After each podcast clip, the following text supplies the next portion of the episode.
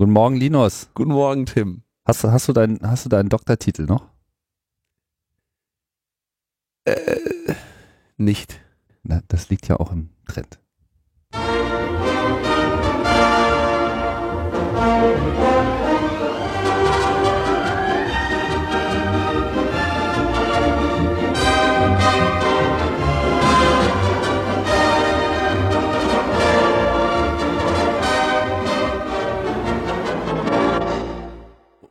Wozu braucht man einen? Genau, Konstanze. Wofür brauchst du einen Doktortitel? Ich weiß nicht, ich glaube, ähm, das ist für die meisten Menschen erstmal die Herausforderung, so eine Arbeit zu schreiben, oder? Was ist denn das für eine Eingangsfrage? So hatten wir das überhaupt Keine nicht Ahnung. Ich abgesprochen. find's auch doof.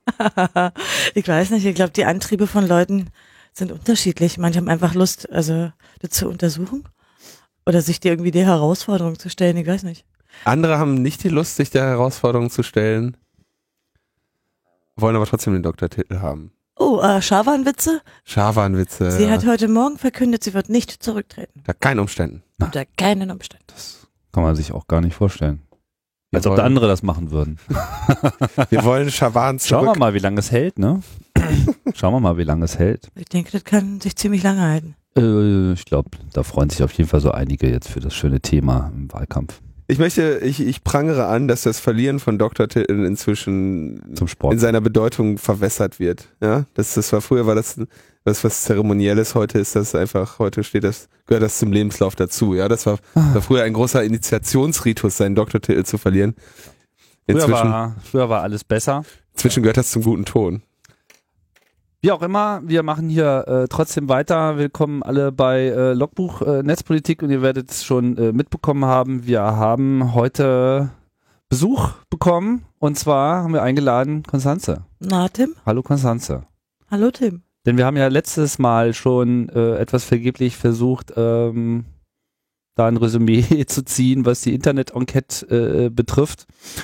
Haben aber festgestellt, dass uns so ein bisschen der Einblick fehlt. Du warst ja Teil dieses ganzen, dieser ganzen Operation und äh, da haben wir so ein bisschen die Hoffnung, dass du vielleicht ein bisschen mehr Einblick hast, den du mit uns teilen möchtest. Klar. Fangen wir denn damit an oder wollen wir äh, noch Klar. was anderes vorziehen? Ich glaube, wir müssen noch kurz die die die Meldung äh, verkünden. Leider haben wir jetzt nicht den Élysée-Palast oder so, um äh, diesen bahnbrechende, dieses bahnbrechende historische Ereignis zusammen mit Erik Schmidt an bekannt zu geben. Aber ähm, ich denke, auch hier aus der Metaebene muss das historische Ereignis gewürdigt werden, dass äh, Google und Frankreich sich geeinigt haben. Also tatsächlich die Schlagzeile. Das ist unglaublich, oder?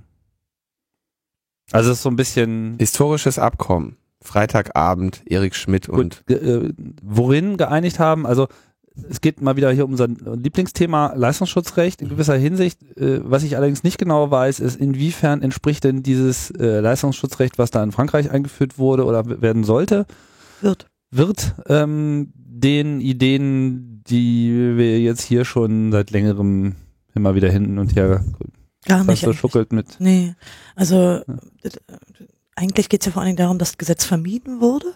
Also dass dort kein Ges Leistungsschutzrecht damit wir keins Gesetz gibt. brauchen. Genau. Äh, und die haben halt so eine Art Lösung, dass die äh, neue innovative Geschäftsfelder fördern wollen. Das Google gibt Geld, wenn ich mich richtig, richtig erinnere, 50 60 Millionen. Millionen Euro. Nee, ich glaube 60 waren es erst und 50 sind es jetzt. Oder andersrum. Na gut, äh, 60 Millionen. Ein Fonds für Innovationsprojekte für das digitale Publizieren Genau.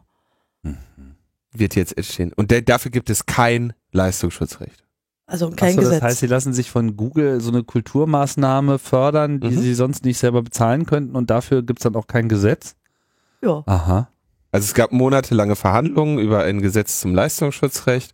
Das wurde jetzt im letzten Moment abgewendet, dadurch, dass Google einmalig 60 Millionen Euro in einen Fonds für das digitale Publizieren einzahlt und ähm, die Verleger und Google eine umfassende Zusammenarbeit bei der Online-Werbung äh, Das heißt, eingehen. naja, na, das heißt, dass die französischen Verleger die Services von Google, was die Werbung betrifft, Mhm. buchen müssen. Das heißt, Google kriegt auf jeden Fall wieder rein, wahrscheinlich ein Vielfaches. Also die haben sich darauf geeinigt, dass sie mit Google Werbung machen, was ja eine Cash-Cow ist für Google. Das ist wirklich unfassbar. Und das Lustige ist, wie Christoph Käse versucht, diesen Fail als Gewinn zu verticken. Also er hat ja nun mehrfach sich geäußert auf Twitter ganz viel, aber auch in seinem Mhm. Blog. Also Christoph Käse beim Springer Verlag, der äh, zuständige Lobbyist und Genau. äh, Hauptakteur hinter diesem ganzen LSR. Total geil, wie er versucht hat hinzudrehen. Es ist un und Ich verstehe auch überhaupt nicht, was die sich da alle für einen Schuh anziehen. Ich meine, who wins? Also äh, Naja, äh, die Geschichte gewinnt, ne? Also es ist ja ein historisches Abkommen. Also man, man muss sich vorstellen, also es geht, äh, genau, die, die Online-Werbung läuft jetzt irgendwie exklusiv über Google. Es wurde dann irgendwie der, die Vermutung geäußert, dass sie denen vielleicht Sonderkonditionen einräumen. Selbst Äh, wenn on the long term Ja. ist vollkommen klar, wer da den Gewinn macht. Vor allen Dingen haben wir aber das Gesetz ist ja abgewendet. Das ist ja eigentlich der Win. Ja. Denn das wäre natürlich ein Präzedenzfall gewesen, den man vermeiden wollte. Aber was war denn der Plan? Also ist denn dieses Gesetz in Frankreich überhaupt schon mal formuliert worden oder war das auch eher nur so eine vage Drohung? Also ein Entwurf gab es wurde auch, mein, mein Französisch ist nicht so toll, aber ich habe versucht, äh, das ein bisschen nachzuvollziehen, auch ob die so ähnliche Regelungen wollen. Und bei uns ist es ja schon, äh, schon mehrfache Iterationen. Wir haben ja schon einige Sachen wieder aus dem Entwurf gestrichen. Ja. Das ist präzisiert worden. So weit war es definitiv in Frankreich noch nicht. Aber diskutiert haben die auch ziemlich hart. Das, war, das kann man auch nachlesen. Aber ich finde, es gibt immer wenig Übersprung. Also die, äh, dass das mal jemand aus dem Französischen überträgt ins Englische oder Deutsche, das ist selten. Und deshalb gibt es immer, finde ich, wenig Kommunikation. Ich weiß nicht, wie ihr das seht, aber ich finde das immer ein bisschen schwierig.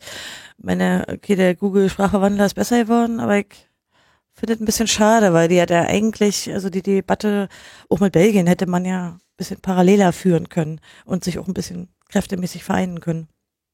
Ja. Aber kann ja noch, kann ja noch werden. Also oder vielleicht überhaupt mal eine europäische Vision äh, entwickeln, weil in das manchen Punkten Thema ja ohnehin. durchaus. Also ich finde, in manchen Punkten klappt das, aber in manchen Sachen ist das. Also ich meine, Jeremy macht da tolle Arbeit. Er hat immer wieder Mhm. auch Teile von der, von dem französischen Diskurs ins Englische übertragen, was wirklich total wichtig ist, finde ich. also Jeremy Zimmermann, von Genau. der Quadratur äh, du Net, genau. Wir haben es hier auf, aufgetragen, äh, die Namenserwähnung dann auch Und mal etwas Akronyme. zu verdeutlichen, Mhm. genau, weil letztlich soll die Sendung ja hier auch den Zugang zu den Themen fördern. Ja.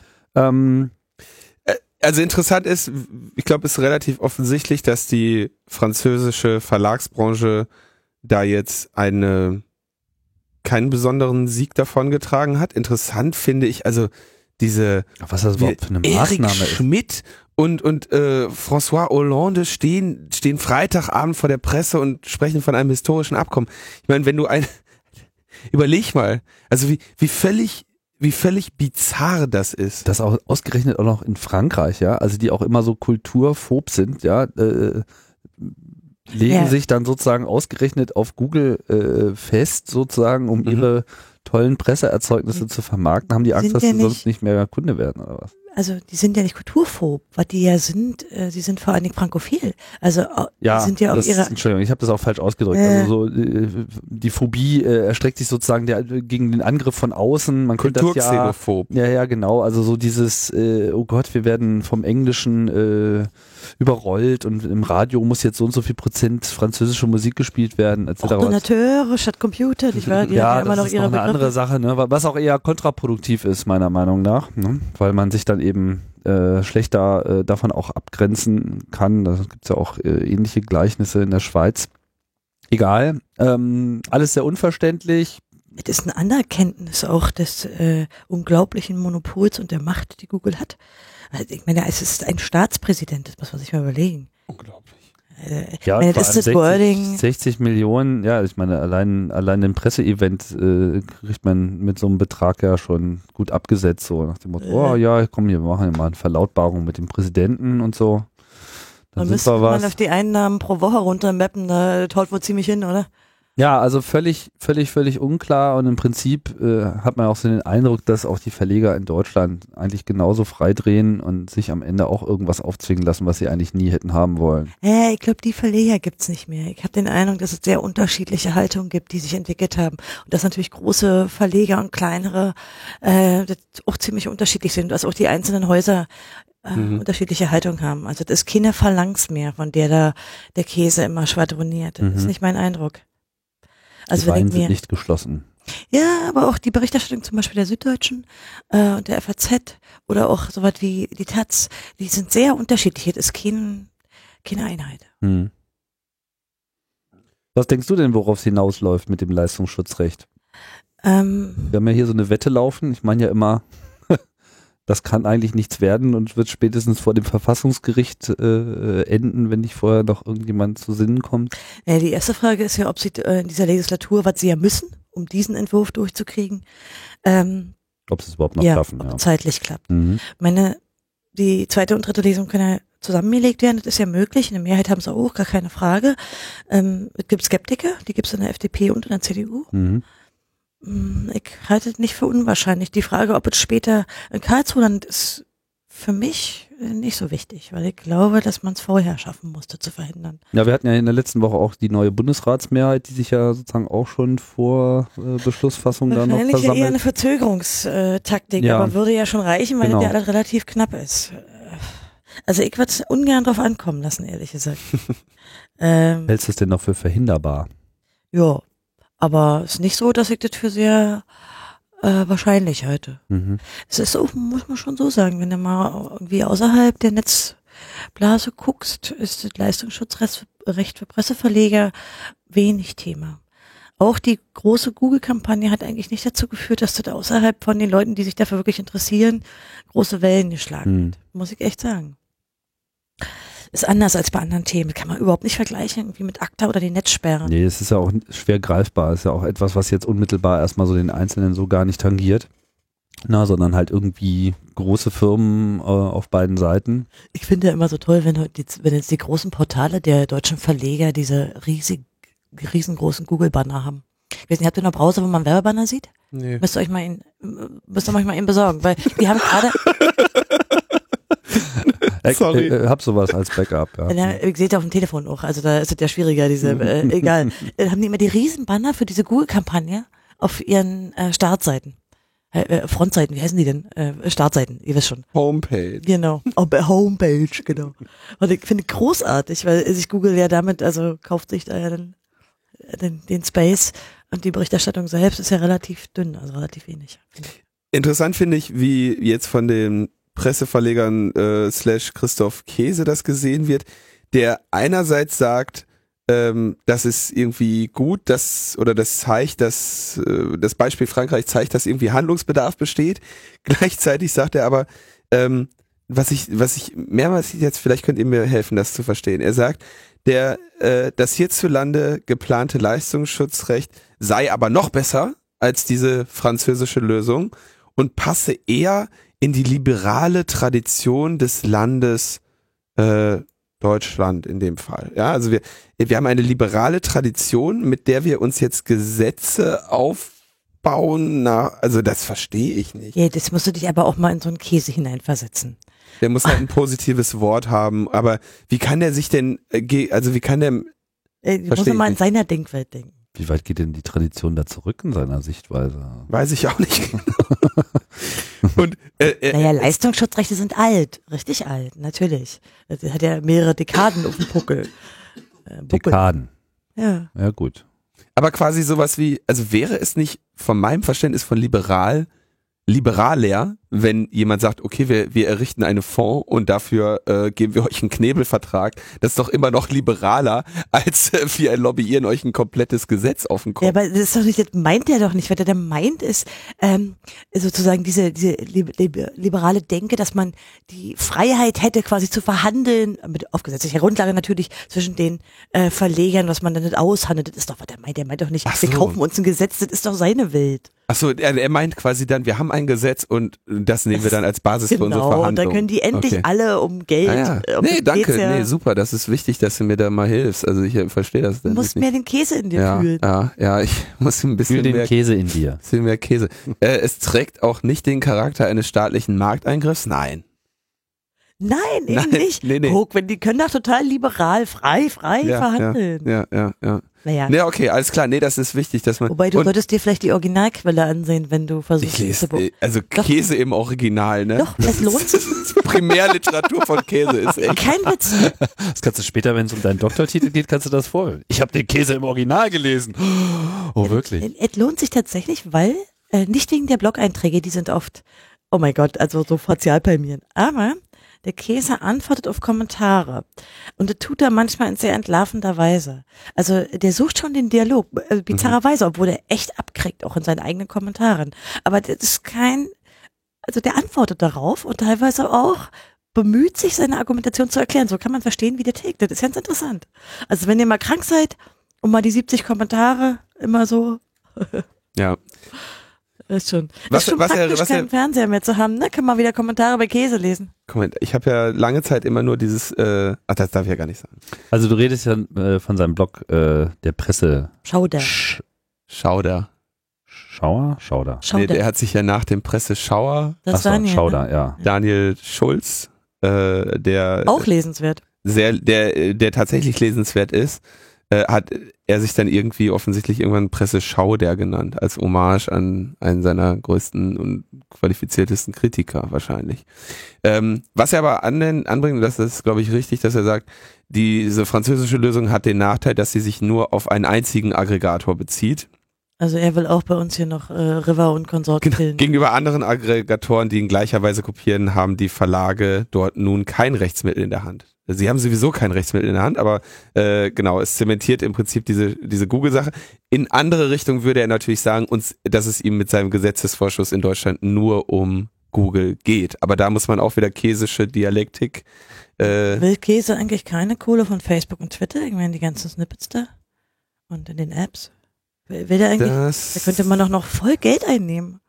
Naja gut, ich meine, wenn das äh, Leistungsschutzrecht zum, zum Tragen kommt in der aktuellen Form, wäre das ja auch nicht ausgeschlossen. Also im Prinzip jeder, der jetzt hier irgendwie äh, einen Titel zitiert, wäre ja äh, äh, schon dran und das ist ja das Ding. Ne? Na, Also bloß, gestern, die haben ja nicht nur Titel, die haben auch richtig Snippets. Also ich meine, äh, bei, Ja. bei Facebook und Hm. Twitter Ja hat gut, sich aber jetzt es es geht, ja, stimmt, ja. es geht ja auch schon um den Titel. So.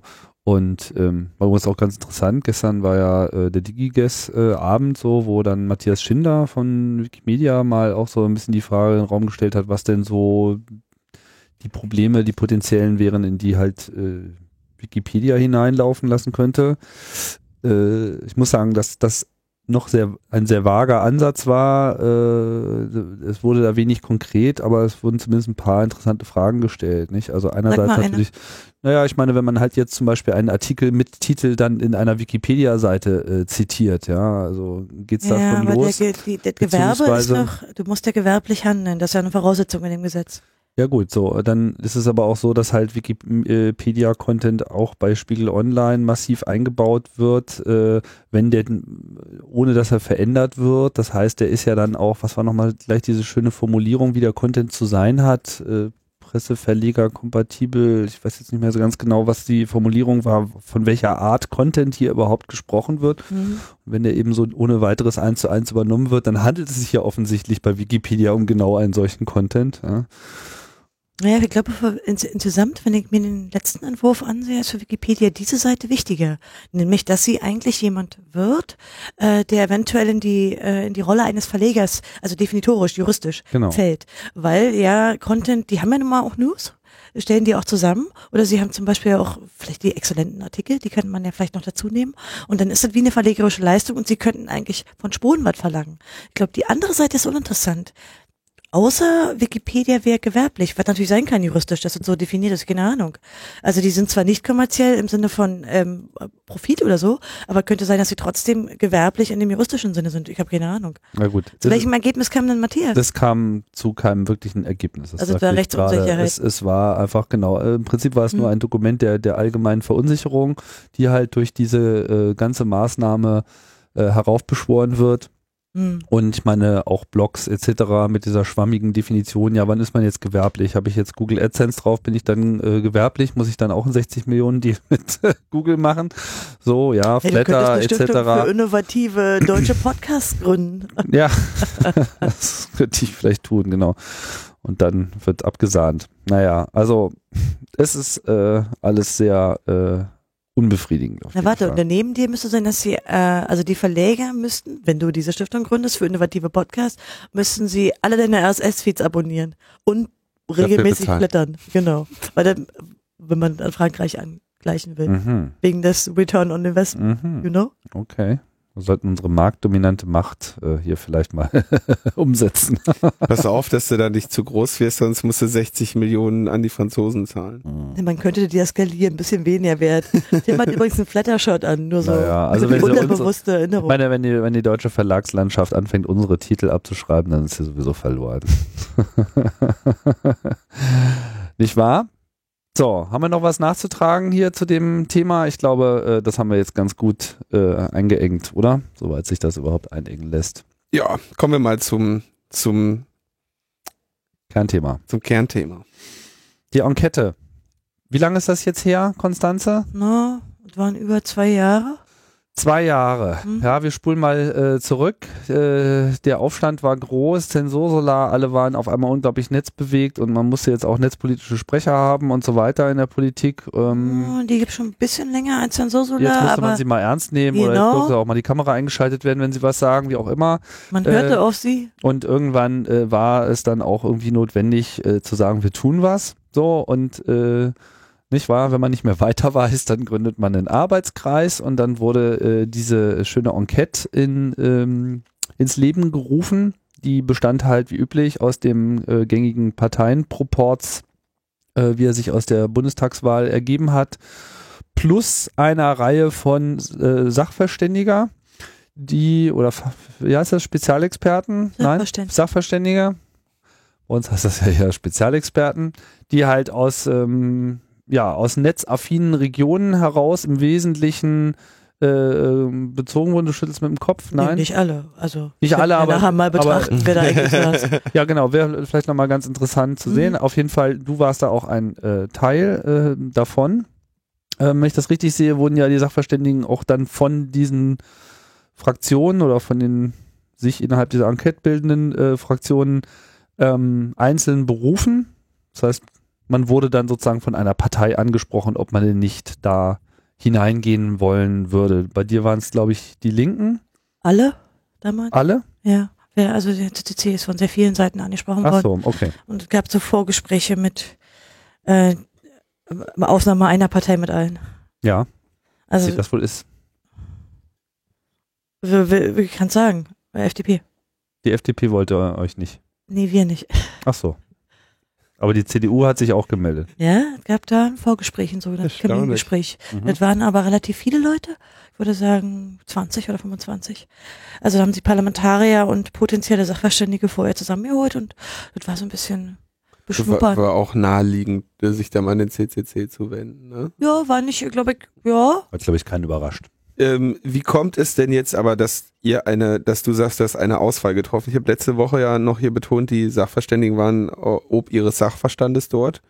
Und äh, du hättest ja theoretisch äh, als Sachverständige keine Form von Fraktionsbindung. Also kannst ja eigentlich da reingehen, auf wessen Ticket auch immer du möchtest. Ja, äh, aber das spielt natürlich dann letztlich eine Rolle in diesem Spiel im Bundestag. Das wusste ich am Anfang auch nicht, wer dich benannt hat. Das war überhaupt keine Frage, als wir, das haben wir auch gemeinschaftlich, ich bin da auch nicht immer alleine hingegangen.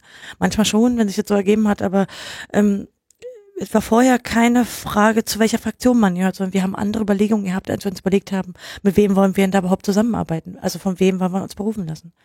Das waren wirklich andere Fragen, so was wie, werden die uns irgendwie beeinflussen, irgendwas vorschreiben? Wollen die eigentlich mit uns kooperieren? Können wir vielleicht rückwärts auch Einfluss nehmen auf deren Politik? Das waren unsere Überlegungen. Wir hatten Mhm. ja noch keine Ahnung, wie das Spiel aussehen würde im Bundestag. Mhm. Ähm, da, wir haben da echt auf der Sachebene entschieden. Wir haben uns da über Inhalte überhalten, unterhalten in Vorgesprächen. Und dann wurde ziemlich schnell klar, äh, dass, dass wir das mit der Linken machen wollen. Weil wir die kannten wir gar nicht. Ich hatte zu den vier Abgeordneten, da gibt's ja immer noch die Stellvertreter immer. Also waren zwei Linke drin und die Stellvertreter überhaupt keinen Kontakt. Die kannte auch die Mitarbeiter nicht, die ja den, die ja in Wirklichkeit auch viel der Arbeit machen. Mhm. War dann, ja, war so die Idee nach den Gesprächen, okay, was hat uns eigentlich gefallen an den Gesprächen? Was ist für uns akzeptabel, was nicht? Und dann haben wir die gewählt. Was haben euch denn andere Parteien mh, in Aussicht gestellt, dass ihr sagtet, okay, also ich denke mal, der, der, das, das Entscheidende wird doch für euch oder für dich gewesen sein, die äh, maximale Unabhängigkeit. Genau. So, das wird das Einzige gewesen sein, was dich interessiert. Nee, nee, da war noch mehr. Wir wollten auch ein bisschen rückkoppeln. Also wir wollten auch, dass die netzpolitischen Sprecher und die, äh, die sich wirklich auch äh, für Technik, für Netze, für Technologiepolitik interessieren, auch mit uns zusammenarbeiten. Also Mhm, im Sinne mhm. von einem Austausch. Ja, So, das war uns schon wichtig. okay. Also, dass man auch so ein bisschen merkt, äh, die haben Lust auf äh, Dialog und ja, und auch nicht so ein bisschen, nicht so viel Schaufensterpolitik. Das waren so unsere Überlegungen. Ich will nicht sagen, dass die Gespräche mit den Grünen oder, oder, oder der SPD oder der CDU vollkommen uninteressant waren. Aber äh, letztlich auch so von der Kultur, vielleicht auch, weil wir die nicht kannten. Also ich kannte sowohl Petra Sitte überhaupt nicht, ich hab vorher, glaube ich, noch nie gesehen gehabt, oder Halina Wawsyniak und das ging im CCC mehreren Also so. das sind die beiden Genau, äh, Hauptakteure. Linken, genau. Ja. Die, Also der wir hatten noch war? mehr wegen der Stellvertreter, aber die waren Ja. auch die, die die Hauptarbeit gemacht haben. Ja. Ähm, ja, war eigentlich sehr schnell klar. Also im Prinzip, als wir Mhm. rauskamen wieder aus dem Bundestag nach dem Gespräch mit dem Linken, weil die letzte, das letzte Gespräch war von allen, haben wir dann gesagt, okay, das sind jetzt die Linken. Obwohl ich natürlich Vorbehalte hatte. Also klar. Das ist eine Partei, ja. Ja, natürlich sind alle Parteien, aber ich habe auch schon Vorbehalte speziell gegen die Linke. Also ich meine, ich wohne in einem Stadtviertel in Berlin, was nach der Wende irgendwie noch zu 90 Prozent SED gewählt hat, was dann PDS hieß. Also ich habe da auch ideologische Vorbehalte gehabt. Mhm. Aber ich habe dann irgendwann auch gelernt, dass die Wende jetzt über 20 Jahre her ist und das ja, natürlich gibt es so eine altstalinistische Fraktion, mit der möchte ich eigentlich nichts zu tun haben, hatte ich aber auch nicht. ja. Also, da Also- gehören die auf jeden Fall nicht dazu. Ne? Nee, auf keinen Fall. Wie, wie hat Also- sich denn dann, Man muss die auch mal kennenlernen. Ich kon konnte ja nicht wissen, mit wem ich mich da eigentlich äh, einlasse. Das, das hätte ich bei den Grünen, glaube ich, besser gewusst, weil ich einfach äh, Konstantin von Nutz schon schon öfter getroffen habe und auch äh, Tabia Rösner und ihre Position schon besser kannte. Und auch bei den Sozen hätte ich, denke ich, mehr, mehr einschätzen können.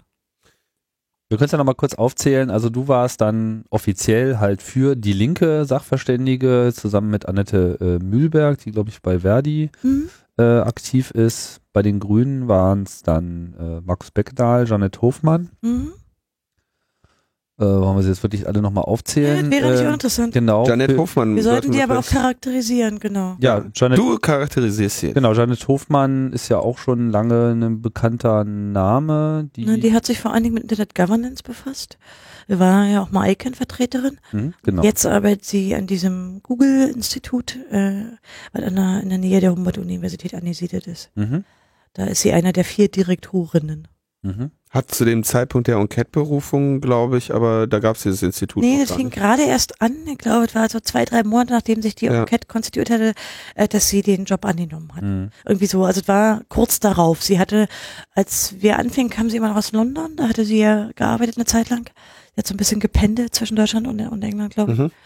Und jetzt, Also auf jeden Fall auch eine Person, die nachweislich viel Erfahrung hat äh, mit diesen ganzen Fragen. Markus Beckett, da muss man, glaube ich, jetzt hier nicht so viel zu, zu sagen. Netzpolitik äh, Org und natürlich auch einer der äh, sichtbarsten Sprecher in der ganzen netzpolitischen Diskussion in Deutschland.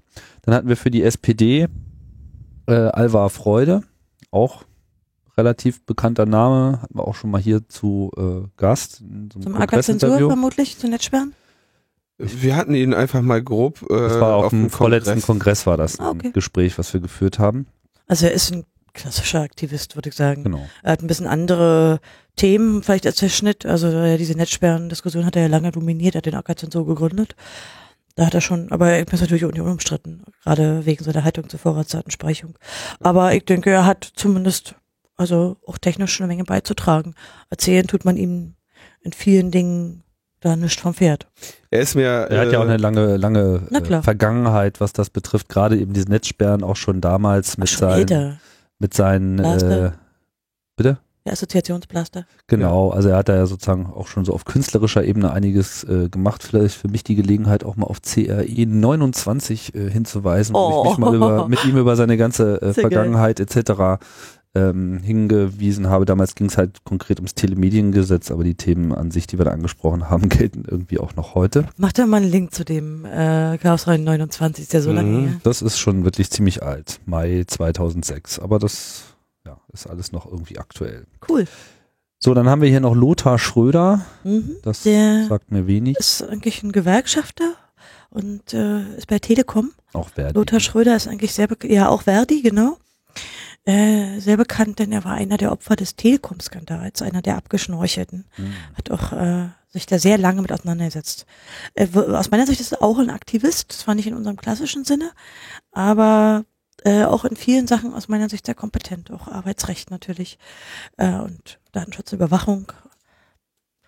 kompetenter Mann, der auch äh, so ein bisschen mediative Art hat und manchmal die Gemüter, wenn sie dann da hochkochten, auch beruhigen konnte. Oha, das ist ja auch eine Qualität. Ne? Richtig. Dann haben wir hier noch einen äh, Professor Dr. Wolfgang Schulz. Das ist der Leiter äh, des Hans-Bredow-Instituts für, die machen so Medienforschung vor allen Dingen in Hamburg. Mhm. Sehr etabliertes Institut, muss man dazu sagen. Ne? Also Bredow ist Ja.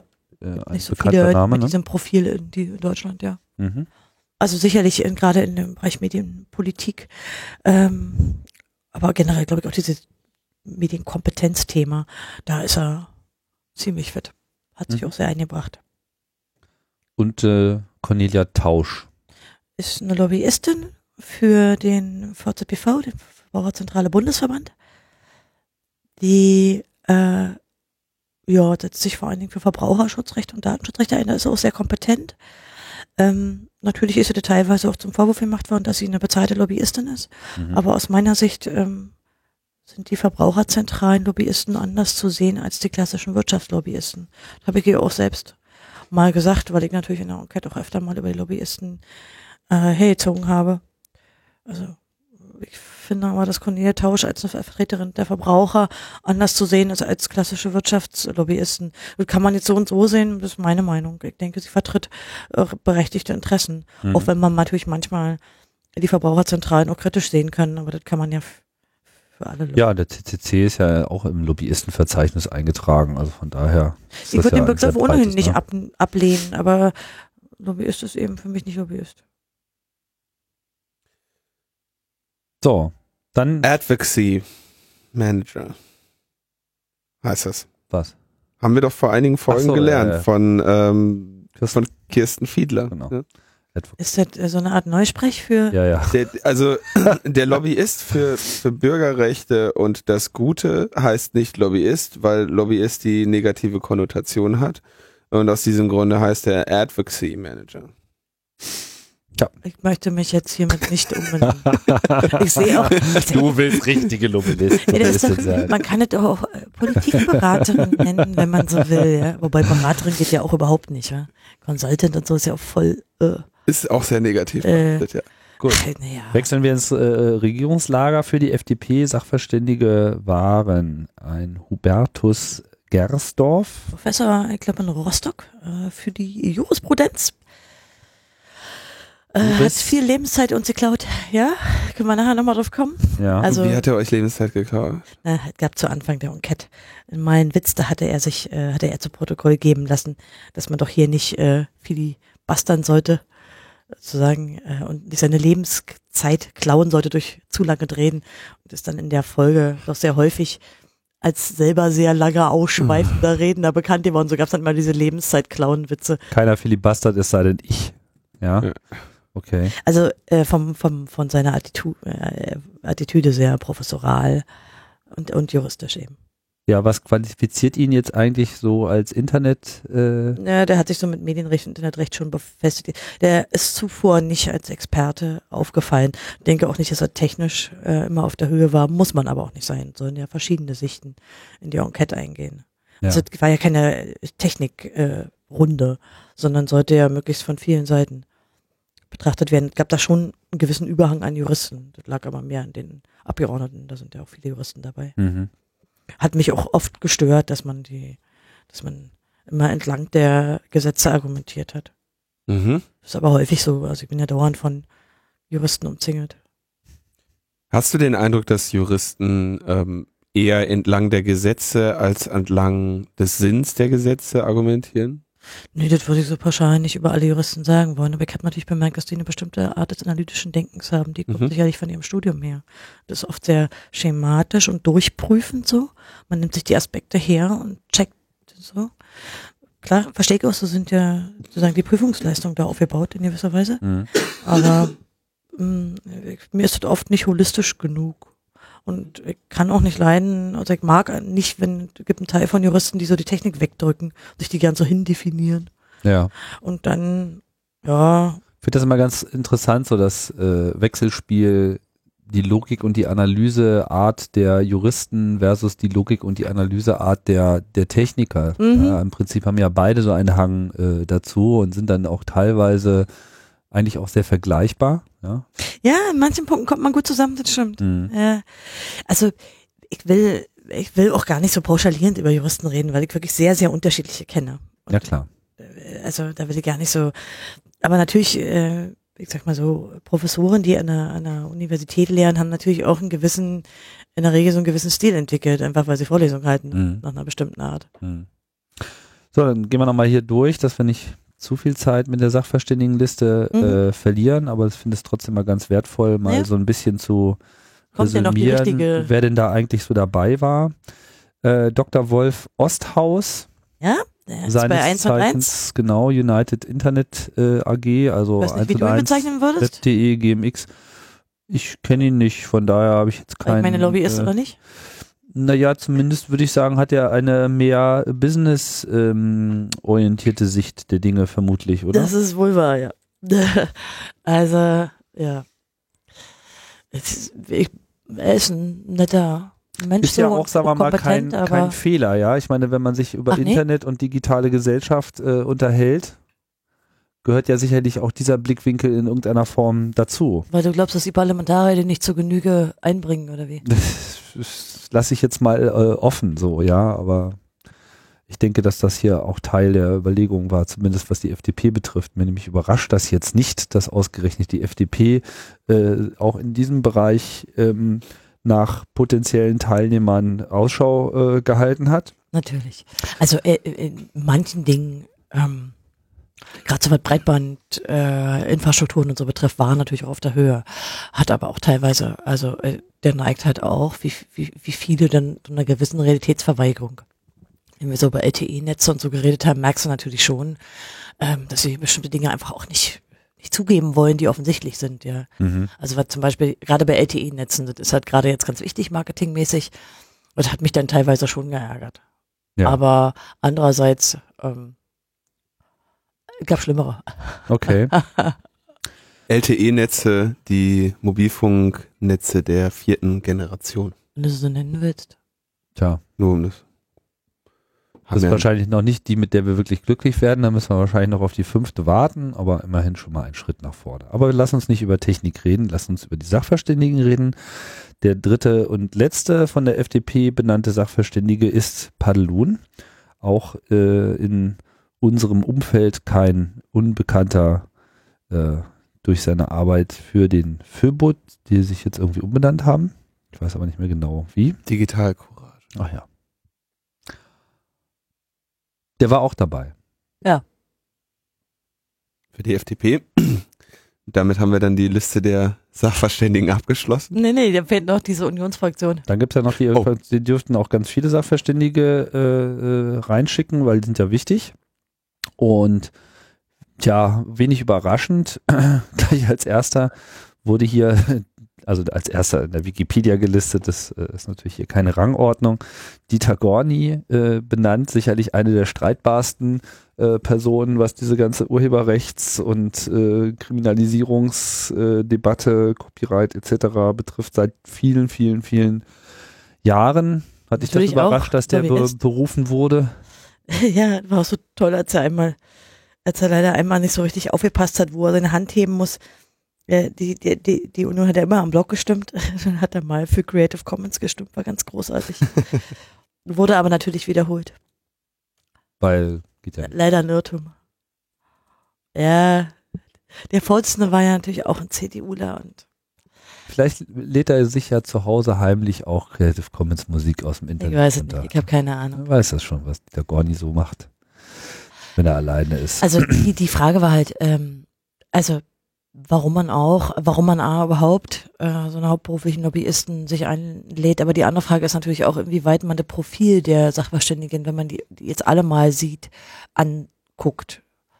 Aber Ich denke, zu vielen Themen, die dort besprochen worden sind, in den vielen Projektgruppen, hatte natürlich Dieter Grauny nichts zu sagen. Der ist ein Spezialist sozusagen für die ganzen Urheberrecht und Medienfragen und hat da auch eine sehr klare, ja, klare Sicht. Ich weiß nicht, ob das klug ist, sich einen Sachverständigen zu holen, der eben für eine Sache Ja, Wobei das man, das glaube ich, aber viele, ja, mehrere Sachverständige sagen könnte. Aber ich- mir fehlt nur so auf, also Mhm. weiter im Sachverständigen. Ganz tralala. kurz, kann man, kann man sagen, dass Dieter Gorni der ähm, ein oder einer der einflussreichsten oder der sichtbarste oder ein, ja, der Lobbyist für Urheberrecht im Audiobereich ist?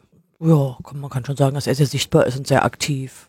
Also ist halt der, der auf jeden Fall die Kapazität hat, da äh, überall Da stecken mitzumischen. halt auch die Verbände hinter, Ja. deren sozusagen Potenz. Nur zur Einordnung. Ja. ja, dann äh, Harald Lemke wurde noch von der CDU benannt. Mhm. Da ist jemand, der sich seit vielen Jahren mit Verwaltungs-IT befasst. Er hatte äh, in verschiedenen Ländern, ich habe die Länder aber nicht im Kopf, äh, da bereits gearbeitet. Strammer CDU. Hessisches Innenministerium, Ja, genau. sehe ich hier. Keine weiteren Fragen? Ja. Inpol. Aha. N- n- Beim BKA, ja. Mhm. Hessische Polizei. Okay. Also man sieht schon so seine Hobbys. Ähm, Wolf-Dieter Ring. Ja, das, der ist ja eigentlich vor allen Dingen bekannt für die ganze Debatte um den Jugendschutz, denn der ist äh, Vorsitzender der, der Bayerischen Landeszentrale für neue Medien. genau. Ich denke, das ist äh, mit Abstand der, der älteste natürlich unter den Sachverständigen. Das ist, glaube ich, der Grund ist eher noch dazu suchen, dass die Netzsperrendiskussion so äh, nah dran war an, an, der- an der Einsetzung der Enquete und Mhm. dass ja damals diese Kommissionen, die sich mit Jugendschutz in Länder, im Land und Bund und so befassen, noch eine relativ große Rolle gespielt haben.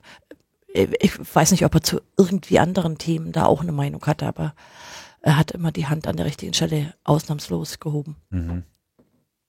Man muss sich das schon klar machen, dass also da die Sachverständigen der Union niemals auch nur abgewichen haben. War immer Okay. ein Block. Immer. Also mit Ausnahme von Padelun. Ja. Bernhard Rohleder. Das ist der Hauptgeschäftsführer der Bitkom, Mhm. äh, des Bitkom. Äh, also des. Bundesverbandes für Informationswirtschaft, Telekommunikation und neue Medien. Ja. Ja, Einer, der glaube der einzige Sachverständige, der auch mal Vertreter schicken konnte, wenn er nicht da war. weil er sich leisten konnte. Er also hauptberuflicher Wirtschaftslobbyist. Ja, Aber also durchaus die Kompetenz, zumindest in so, so diese Breitbandzugang, Netzding, das kann man wohl nicht bestreiten. ja. Dann haben wir noch äh, Christoph Weinhardt, Mhm. Professor am Karlsruher Institut für Technologie. Mhm. Das ist halt, ja, Akademiker, also er ist, ja, naja, das lag ein bisschen daran, dass ich überhaupt nur in einer äh, Gruppe mit ihm mal zu tun hatte. Kann nicht mal sehr viel sagen über, über, über ihn, weil man natürlich nicht an allen Projektgruppen teilnehmen konnte und so hat es bei uns nicht sehr gematcht, aber er hat halt immer auch richtig abgestimmt. Mhm. Und auch richtig abgestimmt hat dann wahrscheinlich auch noch die letzte äh, im Bunde hier, Nicole äh, Simon. Ja.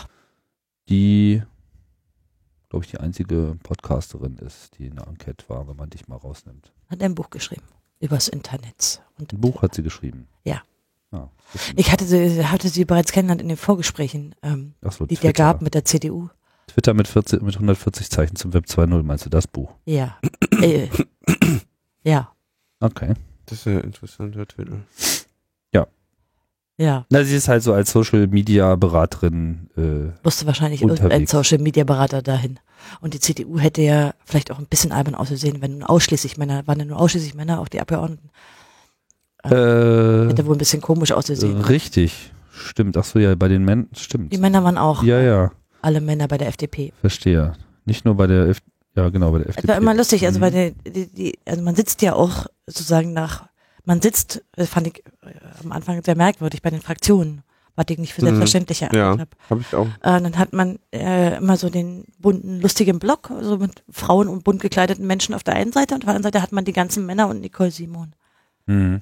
Also die Männer alle im Anzug, fand ich immer ein lustiges Bild. Also es war auch irgendwie passend von der Optik. Naja, du Wir hättest mussten ja uns die ja zweite durchsetzen Frau da sein können, ne? Du hättest ja offensichtlich auf. Ihr musstet euch als, als Frauen durchsetzen. Nee, Also, als Sachverständige. Als wir haben Sachverständige am Anfang die ersten Mhm. Wochen immer darauf bestanden, dass wir nicht als Fraktionen betitelt werden wollen. Aber dagegen zum Beispiel so die Frage, wo man sitzt, war überhaupt nicht zu machen. War wie selbstverständlich, dass du, man zu den Fraktionen gesessen hat. Ich habe mich da auch immer bis zum Ende hin auch immer gewehrt. Ja. irgendwie vereinnahmt zu werden. Also die Sachverständigen, um das jetzt nochmal zusammenzufassen, haben im Prinzip so eine Verdopplung dann dargestellt, weil man eben genauso 17, viele 17. Sachverständige dazugeholt hat wie ähm, genau. Wollen wir die jetzt auch noch alle Wobei es jetzt noch einen äh, 18. Äh, Sachverständigen auch noch äh, gab und das war sozusagen das, das Internet, Nö, die Öffentlichkeit, genau. die Öffentlichkeit, Genau. Also nicht nur das Internet. Da wurde ja, äh, da, da mussten wir leider jetzt zu unserer Schande äh, letztes Mal feststellen, dass wir da nie so wirklich reingeschaut haben. Ich weiß nicht, wie die Beteiligung letztlich tatsächlich war. Wie ist denn dieses Experiment gelaufen? Also eingesetzt wurde eine sogenannte Online-Beteiligungsplattform, die heißt Adhocracy. Um, auch so ein bisschen in mehreren Stufen.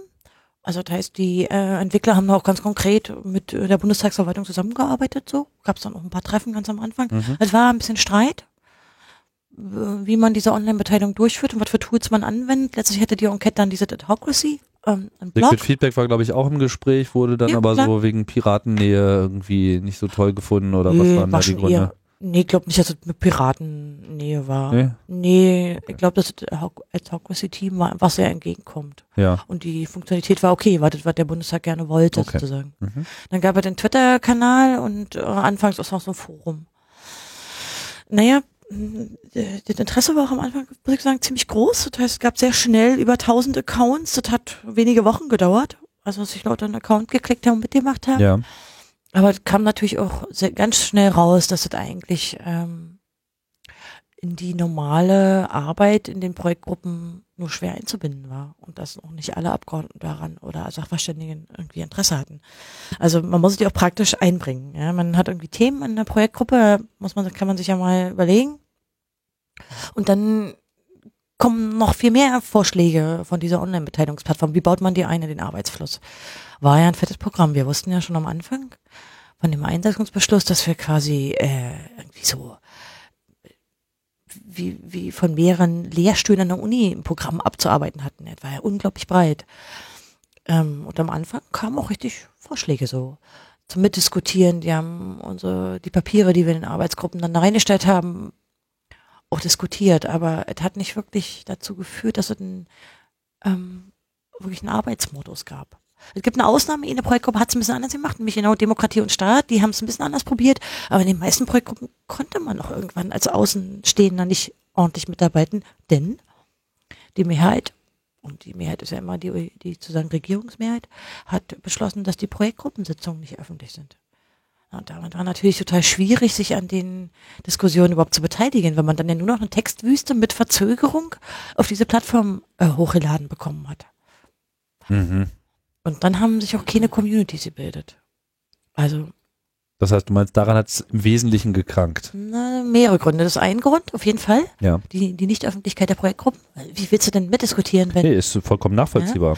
äh, und dann diese fehlende Community Building im Sinne von, dass sich das irgendwie parallel abgebildet hat zu den Projektgruppen. Am Anfang war das noch ganz okay. Da gab es wirklich eine Gruppe von Leuten, die sich etwa bei den ersten Gruppen wie Netzneutralität oder Datenschutz da so eingebracht hat oder Urheberrecht, auch weil die besonders umstritten waren. Mhm. Aber es gab so nicht dieses Pendant zu den Enquete-Projektgruppen, was auch regelmäßig, was die auch inhaltlich hätte vor sich hertreiben können. Das heißt, du sagst nicht, dass das nicht hätte funktionieren können, aber es konnte unter diesen Bedingungen nicht klappen. Denke ich schon. Mhm. Aber ich sehe auch äh, ein bisschen so Legitimationsfragen, die sich mir stellen. Die hatte ich vorher nicht. Ich habe auch, glaube ich, anders vorher auf den Liquid und diese Entwicklung geguckt, diese Online-Beteiligung. Ähm, jetzt stellen sich mir natürlich andere Fragen, nachdem ich, das ist ja auch einen gewissen Einblick, den ich gewonnen habe in diese ganze parlamentarische Arbeit. War mir, vieles war mir vorher so nicht klar. Also wie arbeiten die eigentlich, diese Abgeordneten? Und wie ist so der Modus? Und welche Rolle spielt die Bundestagsverwaltung? Und welche Rolle spielen die Mitarbeiter? Und so, das wusste ich ja vorher nicht. Ich bin jetzt skeptischer als früher, nicht nur, weil es nicht gut funktioniert hat oder nur in ganz kleinen Teilbereichen überhaupt funktioniert hat, sondern auch, weil ich äh, legitimatorische Gründe sehe.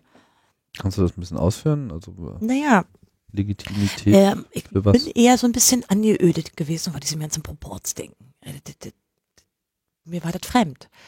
Aber es hat natürlich seine Ursachen. Diese Proportsdenken, also dass sie immer alle, auch den Vorsitz der Gruppen, ja, wer wie in den Projektgruppen und in der gesamten Enquete abstimmen kann, wer in einer Oblaute-Runde irgendwas sagen kann, dazu kann ich vielleicht nachher was sagen, ist ja egal.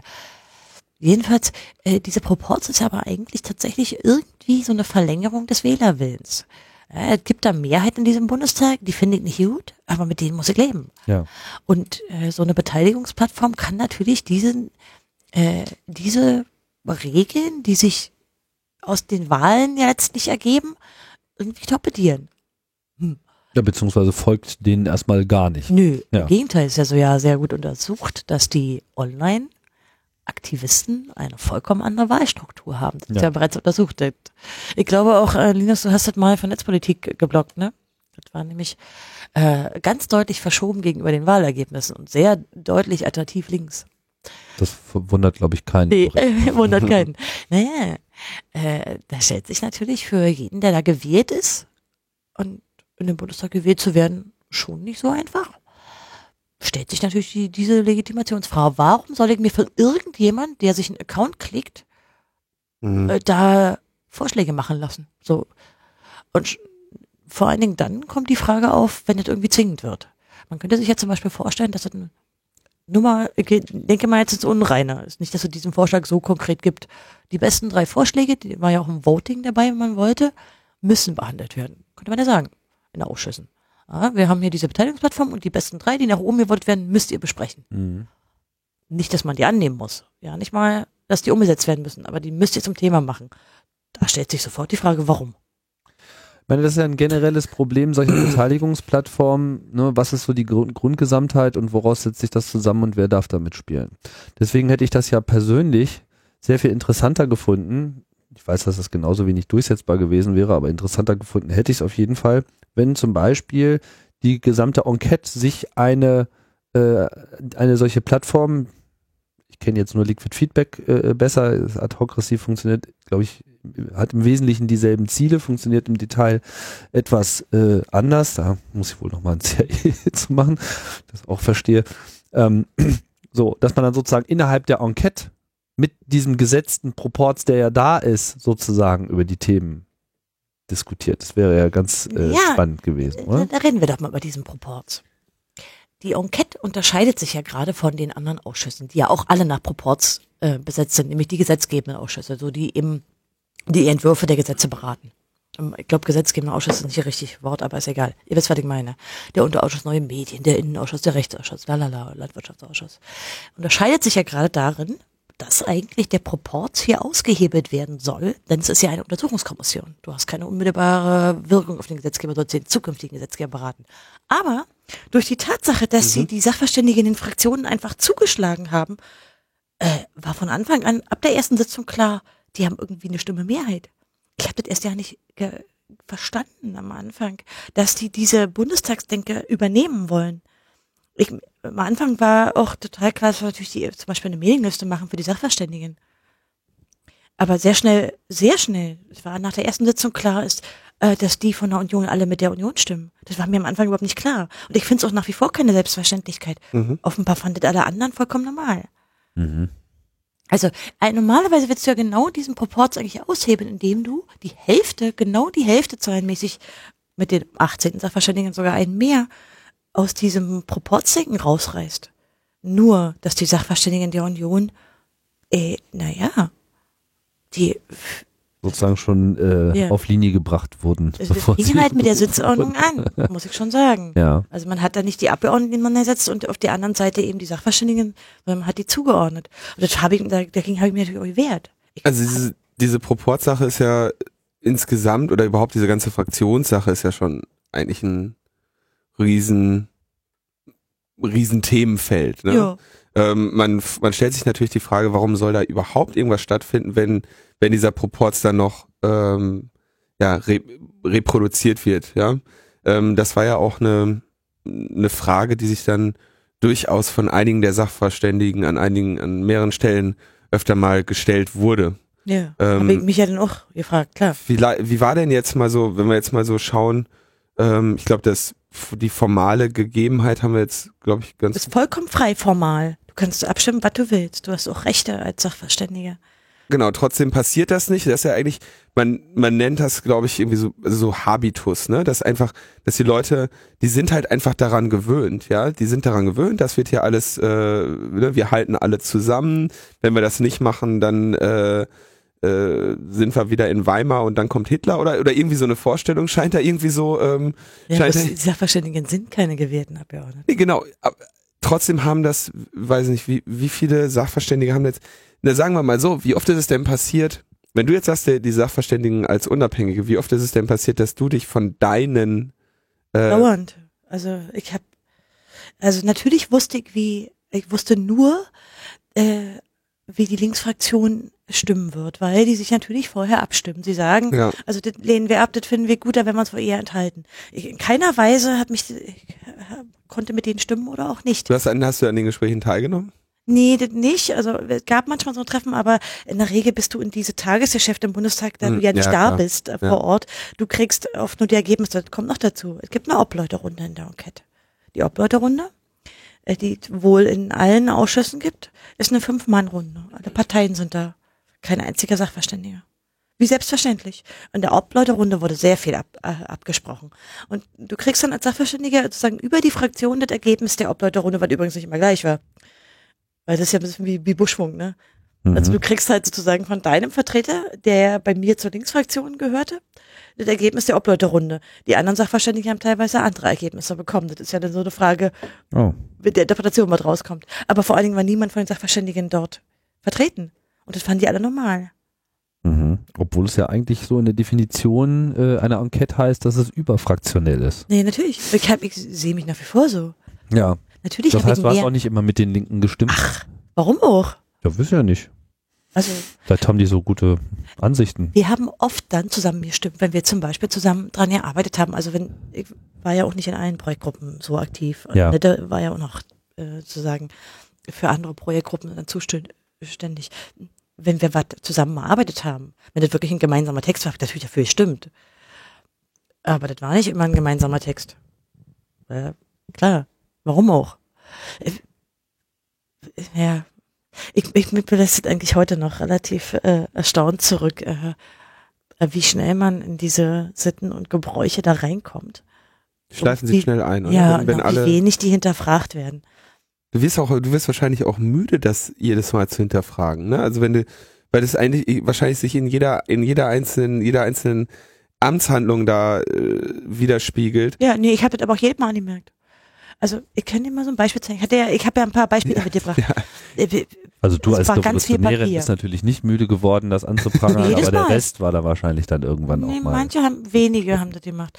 Wenn du so, ein, so einen Antrag hast, ich habe jetzt mal ihn mitgebracht, dann hast du die Fraktionen SPD, Linke, Bündnis 90 Grün. Das kommt mal vor, dass wir sozusagen die Oppositionsfraktionen sich zusammentun. Also wir, Und dann wir, sind die uns, Namen. jetzt- wir haben jetzt vor uns liegen ein nur so ein Beispiel. Enquete-Kommission Internet und digitale Gesellschaft, Projektgruppe Netzneutralität, ist schon ein bisschen ein älter. Antrag der Sachverständigen, Genau. Alva Freude, Konstanze Kurz, Markus Beckedahl und der Fraktionen der SPD, Linke und Bündnis 90 Die Ja. Grünen. Das heißt, wir haben darauf bestanden, dass wir nicht zu den Fraktionen gezählt werden, sondern natürlich für Mhm. uns selbst. Ja.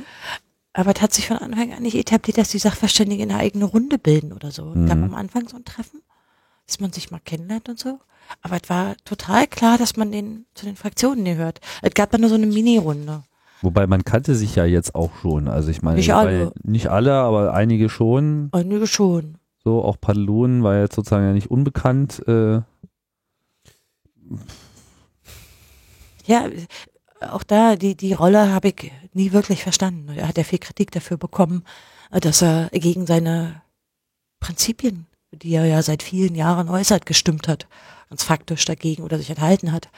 Ähm, und er hat jetzt im Nachhinein viel damit argumentiert, dass er äh, zu sagen, eher in den internen Verhandlungen so viel erreicht hätte. Ich habe da kein Verständnis für. Habe ich ihm natürlich auch oft selbst gesagt. mhm. Aber warum, warum, nur weil mich die FDP benennt, warum sollte ich gegen meine eigenen Überzeugungen stimmen?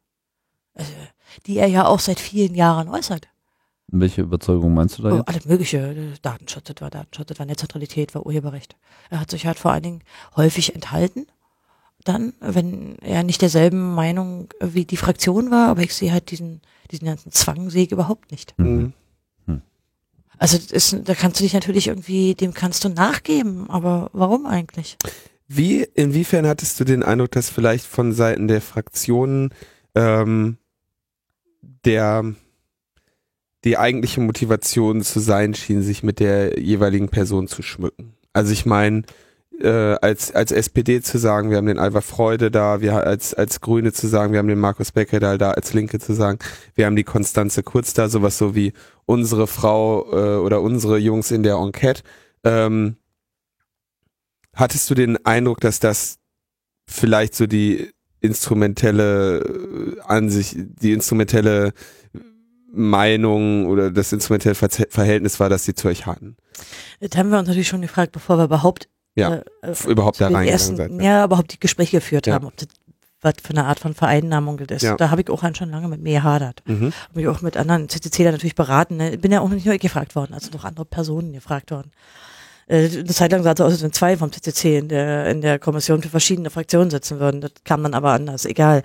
Ähm, ähm ich denke mal, für mich war es, glaube ich, ein bisschen Glück, denn die Linke ist natürlich im Bundestag immer so eine Art Underdog. Die kommt sehr oft in die Rolle, dass, wenn die Linke was vorschlägt, stimmen sowieso alle dagegen. Ja. Das, das ist nun mal auch so ein gewisser Habitus, der sich daraus gebildet hatte. Hm. Naja, das ist, nee, das ist schon anders bei anderen.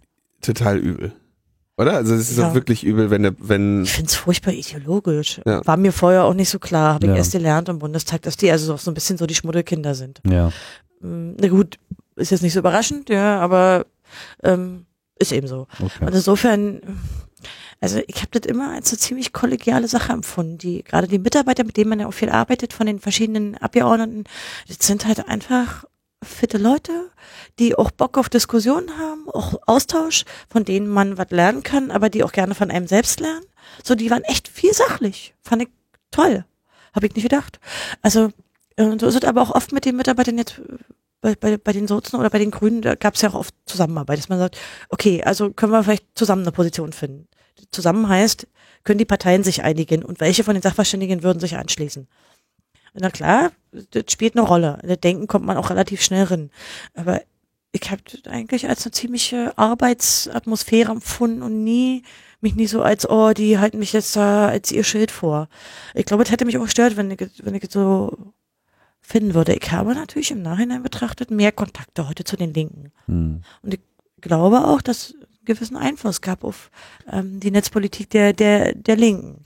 Wie ist denn da jetzt mal mh, hm, auch mal so konkret deine Rolle? Ich meine, du bist ja im Prinzip nicht, also offiziell bist du ja als Person da äh, hin äh, bestellt worden, aber es ist ja auch offensichtlich, dass du quasi auch äh, ob deiner Sprechertätigkeit des CCC an der Stelle auch äh, gefragt warst. Würde ich, würde ich schon meinen. Und damit äh, stellt sich natürlich sozusagen auch eben für den Club die Frage, ja, ich meine, es ist ja auch, sagen wir mal, in der allgemeinen Diskussion sicherlich nichts Neues, dass dem Club schon mittlerweile so eine gewisse staatstragende äh, äh, Rolle äh, unterstellt wird. Wie ist denn da diese Debatte geführt worden? Also was waren denn so die Überlegungen, äh, die zu einem Ja oder Nein äh, ja, geführt hätten oder die war natürlich ja mehrschichtig. Haben? Ja, es war, war, mehr als eine Ebene von Diskussion. Das erste war, geht mal überhaupt zu so einem Vorgesprächen. Macht überhaupt, ergibt es Sinn, sich da reinzusetzen?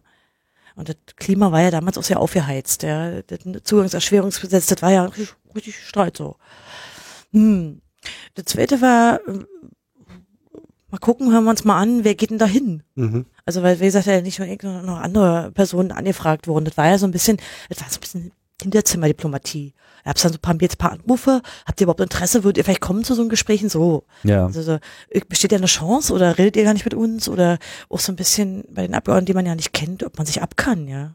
Also so irgendwie gibt es da eine gewisse Sympathie mhm. und eine Grundlage für Zusammenarbeit, so. So ein bisschen Hintergrunddiplomatie. Naja, und äh, für mich selber jetzt als Person äh, waren mehrere Sachen ausschlaggebend. Zum einen, ich habe das sicherlich auch als eine Ehre empfunden. Also der Bundestag setzt eine Enquete-Kommission ein äh, und sie fragen mich, ob ich mit meiner Expertise mitwirken will. Das war für mich schon eine Überlegung. Ähnlich wie, weiß ich nicht, wenn Gericht um Stellungnahmen gebeten hat. Also der Faktor spielt schon eine Rolle.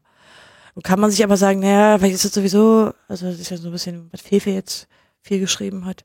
Also ein blödes Feigenblatt, damit stellt man Aktivisten ruhig, beschäftigt sie, macht ihnen ganz viel Arbeit. Diesen Aspekt habe ich damals nicht so gesehen, weil mir auch nicht klar war, wie viel arbeitet wird. Ja, genau, kommen wir doch mal dazu. Also keine Ahnung. Also das wär, die These lässt sich ja auf jeden Fall mal ergründen. So, ähm, ihr habt auf jeden Fall viel Arbeit gehabt. Ich sehe jetzt hier, ähm, und mich würde jetzt, also im Prinzip zwei, zwei Aspekte der Frage. Erstens, wie viel Arbeit war es? Und zweitens, äh, was ist da am Ende bei rausgekommen? Ja, also wie es aussieht, wir haben noch gar nicht so darüber gesprochen. Was ist das Deliverable der äh, Enquete-Kommission? Zwölf Berichte zu bestimmten Themen, ja, die welche Berichte zu lesen dann optional ist für jeden, der sich interessiert. Na, es wird sozusagen noch eine Generaldebatte geben zum Ende. Also wenn der Endbericht, der, wir, wir haben ja die letzte Sitzung schon hinter uns, Mhm. der Endbericht kommt, also, ähm, der Enquete-Bericht und äh, der Bundestag wird dazu nochmal debattieren. Das heißt, die Fraktionen werden sich dazu nochmal äußern. Das wird wahrscheinlich auch eine richtige Debatte und nicht zu Protokoll. Ähm, das ist wohl üblich, wenn man die Enquete beendet. Äh, das Ergebnis sind äh, im Wesentlichen ein sehr großer Bericht, also viele hundert Seiten, der zum einen eine Bestandsaufnahme ist über die verschiedenen Themenbereiche, also weil das der Ist-Zustand und dann Handlungsempfehlungen enthält. Wer hat den, äh, wer hat das geschrieben? Wir alle zusammen. Und da natürlich in äh, recht vielen Punkten Dissens waren und alle die Möglichkeit, jedes Mitglied der Enquete-Kommission die Möglichkeit hat, Sondervoten abzugeben, gibt es halt auch immer die Möglichkeit, diese Sondervoten als Alternativmeinung oder Alternativhandlungsempfehlung reinzuschreiben. Sind die Minderheitenvoten. Man kann die auch Minderheitenvoten nennen, ich würde sie nicht so, so nennen. Okay. Ähm, weil ich mich da nicht als Minderheit sehe, weil man dann wieder in dieses Proportdenken kommt. Markus hatte den Begriff, glaube ich, öfter Ja. verwendet. Also Faktisch stimmt es schon echt, man hat sich oft zusammengetan. ja, Also mehrere Leute haben dann zum, zum, also sich hingesetzt und Texte geschrieben. Sch sch schna äh, schnappen wir uns doch mal dieses schöne, du hattest da ein, ein Blattbeispiel. Äh, Das ist also sehr schön, das möchte ich mal beschreiben. Also ich habe das hier gerade äh, in der Hand, das ist ein der Bericht zur Bürgerbeteiligung der Projektgruppe Urheberrecht. genau, ja, ist also schon ein bisschen älter. eine Seite, ja, eine Seite daraus haben wir 2011. 2011, 14 Uhr. Wir haben die Seite 108 von 118. Äh, wir haben da Zeilennummerierungen dran. Und dann ist das so eine Art, ein Moment, Mhm. so eine Art Diff auf Papier. Ne? Da, da ist dann eingefügt, ähm, die Fraktion Bündnis 90, ist das ein öffentliches Dokument? Ja, ja, ich. Die Fraktion Bündnis 90, die Grünen beantragt die Zeilen 4192 bis 4195 durch folgende Formulierung zu ersetzen. Das ist dann so ein Satz. Des Weiteren beantragt die Fraktion Bündnis 90 die Grünen folgende Einfügung in Zeile 4197, äh, Zei Zeile 4221 sowie Zeile 4243. Es reicht, Linus. Ja, da geht's dann um den, äh, vielmehr entsteht der neue Typ des Prosumenten und dann schlägt die Fraktion Die Linke vor, den Satz äh, dieser Zeile durch folgende Formulierung zu ersetzen und weiterhin das Wort Prosument gegen das Wort Producer auszutauschen. Ja, also es ist nicht mehr der, der Konsument und Pros, Konsument, Prosument, sondern jetzt der Producer und User. Also ein Wort, das kannte ich gar nicht, finde ich super geil. Also was du zeigen soll, ist ja letztlich, wie, wie, wie kleinteilig die Arbeit war. Genau, und das alles jetzt auf Papier. Ne? Also das ist ja total, ähm, total unfreundlich für jeden. Also das ist ja total passunfreundlich. Du musst Ja, jetzt du hattest das auch immer digital. Alles gab's auch digital, außer die Tischvorlagen. Äh, dann manchmal habe ich ja digital auch nichts von, wenn ich dann nochmal auf die Zeilen ja doch, springen du muss. Oder kannst es dann, suchen. Du kannst Begriffe suchen und Zeilen und so. Ja, aber gibt's ja, äh, okay, alles klar. Also, Und du siehst also, du hast zwischendurch auch die Docs zum Beispiel bekommen, wo du siehst, wer was geändert hat. Die mhm. Verwaltung, die Fraktionen und so weiter. Also die technisch war das schon leichter, das digital zu durchsuchen. Aber das Problem war, dass manchmal eben diese Tischvorlagen dazu Mhm. kamen. Da hat jemand morgens noch verdrucken lassen. Das hast du dann nicht digital. Oh. Was, was Hättest du ja gleich so einen Dokumentenscanner noch äh, mitnehmen sollen. Die gibt's auch in Portabel. Ich, also es war wirklich viel. Ja, Ja, also. mich, mich interessiert jetzt, da fällt mir doch gleich was ein. was mich jetzt hier interessiert ist, es gibt beantragt, das ist jetzt grau hinterlegt. Heißt das, das wird jetzt, darüber wird jetzt abgestimmt? Hm. So, und dann steht da noch, die Fraktion Die Linke schlägt vor. Genau, das ist halt Das also zwei unterschiedliche- Arbeitsmodus. Du siehst, dass sie sich wirklich Absatz für Absatz damit Mhm. auseinandersetzen. Und das ist natürlich für diese ganzen Projektgruppen und die vielen Themen in den Projektgruppen, das war unglaublich viel. Und wir waren halt teilweise auch, also ich meine, wir haben halt auch Teile der Texte geschrieben. Das war mir vorher nicht klar. Ja, Also, wer soll denn sonst schreiben? naja, mir war nicht, äh, also, äh, naja, als ich die Enquete einsetzte, habe ich eher so gedacht an diese typischen Anhörungen, die ich ja im Bundestag schon kannte als Ja. Sachverständige. Ja. Mir war halt nicht klar, dass da ein viele hundert Seiten Bericht rauskommt. Äh, und, und dass man, äh, wie ja, man schreibt ja sozusagen auch einen Text nicht, wie ich ihn wegen meiner, äh, als, als Wissenschaftlerin schreibe, schreibst ihn, sondern du, er wird auseinandergenommen. Weißt du, schreibst viele Versionen. Mhm. Also, oh, das war mir halt vorher so auch nicht klar. Ich habe auch meine Arbeitsweise geändert in der, in den, in den sozusagen Jahren dann. Du lernst ja daraus. Ja. Also, da, also was jetzt also passiert ist, dann wurde in der Projektgruppensitzung wurde dann darüber abgestimmt über den Antrag. Das war dann was wie Antrag 500 des Tages. Zeile so und so in Zeile so und so ändern. Wer ist dafür, wer ist dagegen? Ziel war halt am Anfang schon viel Konsens. Man wollte einen gemeinsamen Bericht. Mhm. Man wollte sich viel einigen. Ja, Man hat also immer wieder die Punkte letztlich identifiziert, die Dissens sind. Ah, Und die, ich denke, so ähnlich wird es, ähm, in, äh, wenn du Entwürfe hast für Gesetze auch laufen. Ich kann mir das schon gut vorstellen. Ich meine, da sind ja dann keine Sachverständigen bei, sondern nur noch Abgeordnete. Ich vermute, dass es so ähnlich läuft. So, Viele aber- davon wurde schon in der Obleuterunde vorab sozusagen besprochen. Ah, dann haben die schon so ein bisschen Da, wo so richtig äh, Knackpunkt war, das hat uns natürlich gestört, weil die Sachverständigen dann nicht vertreten waren. Wie war denn aber jetzt, also wie stelle ich mir jetzt das Projektgruppentreffen vor? Wurde dann wirklich Mhm. einfach das Dokument lag auf dem Tisch und die, äh, wie, was war jetzt so zum Beispiel die der, also ich meine, wenn hier jemand vorschlägt, ein Wort zu ändern, Ja, ja. dann kann ich mir ungefähr vorstellen, und das ist auf Seite 108, dann kann ich mir vorstellen, wie die 107 Seiten davor aussehen. Genau. Also tatsächlich, man hat es so themenweise abgearbeitet. Man hat ja, zehn, zwölf Mal sich in Projektgruppen getroffen und die sind dann immer so, das sind dann vielleicht so sieben, acht Sachverständige und natürlich auch die Mitarbeiter dabei, muss man schon mal sagen, die auch viel, Mhm. viel Arbeit gemacht haben. Äh, Und dann fängt man an, die, äh, man fängt an, eine Struktur zu entwerfen und dann die Themen durchzusprechen. Und dann hat man so von Sitzung zu Sitzung äh, Teams oder Einzelleute, die bestimmte Sachen vorbereiten. Also jemand legt einen Text vor und der wird dann debattiert. Das ist jetzt sehr kleinteilig. Mhm.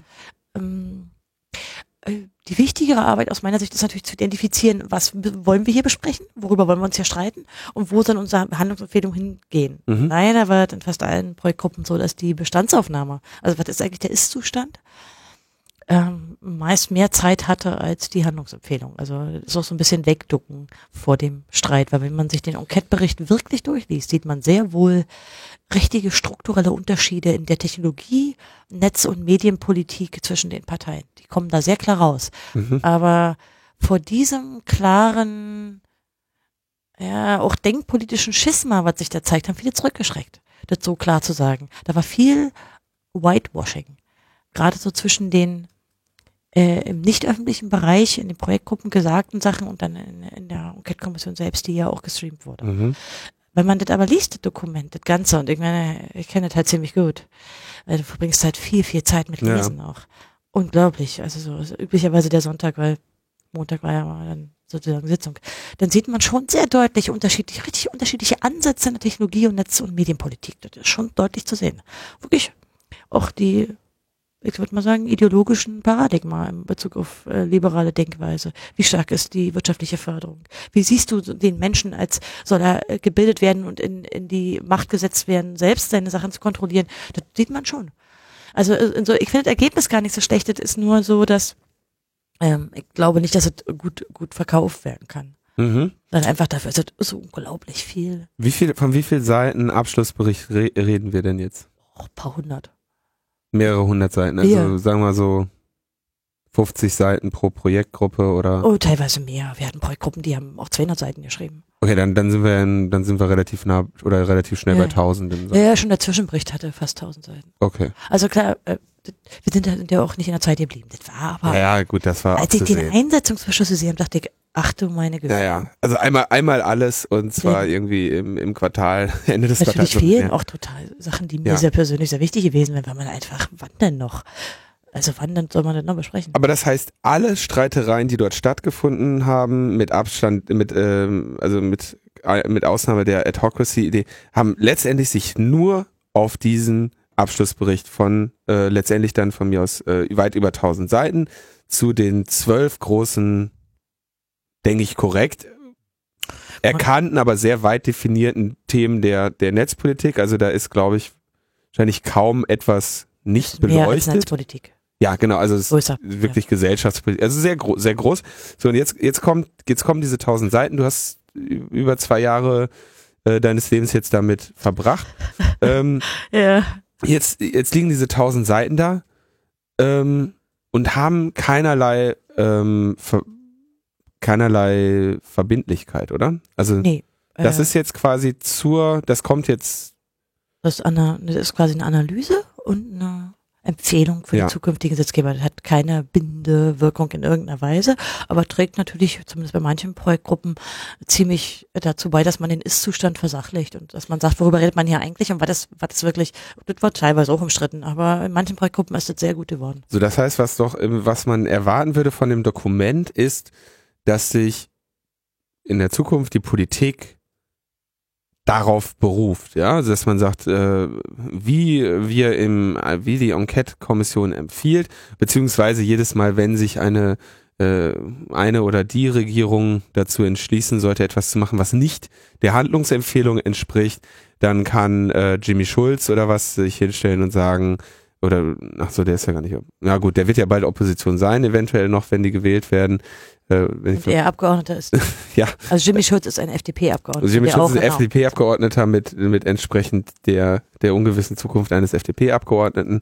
Ähm, der äh, ne, oder irgendjemand geht jetzt hin und kann dann also man kann dann quasi in der Bundestagsdebatte sagen, wir haben hier so und so viel Jahre und äh, Euros äh, auf eine Enquete-Kommission geworfen und ähm, ich bitte die die Regierung äh, deren Ergebnisse zu betrachten oder Ja, aber, aber Linus, also so funktioniert doch Politik nicht. Nee, nee, also, eben, also deswegen frage ich mich, aber es wäre das Maximum, was ich mir vorstellen könnte, was man mit Nein. diesem Bericht noch machen kann. Äh, Also zum, zuerst mal, jeder kann sich natürlich auf diese Handlungsempfehlung und aber auch auf die sozusagen Sondervoten, also die Minderheitenmeinungen ausdrücken, berufen. Überhaupt kein Problem.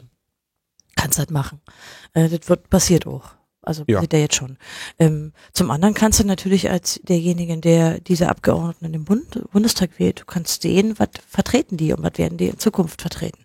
Mhm. Letztlich bleibt aber der Nutzwert ähm, eher ein akademischer, weil das eben nicht wie in anderen Ausschüssen irgendwie in, in konkrete Gesetze mündet. Ja. Aber das hat aus meiner Sicht natürlich ähm, den Streit um die, um die Technikpolitik, Digitalpolitik, Netzpolitik, Medienpolitik, Urheberrechtspolitik äh, verändert. Das ist für mich sehr deutlich. Denn Akademischer Einfluss auf jeden Fall. Also nee, überhaupt das hat sie jetzt auch, auch politisch verändert.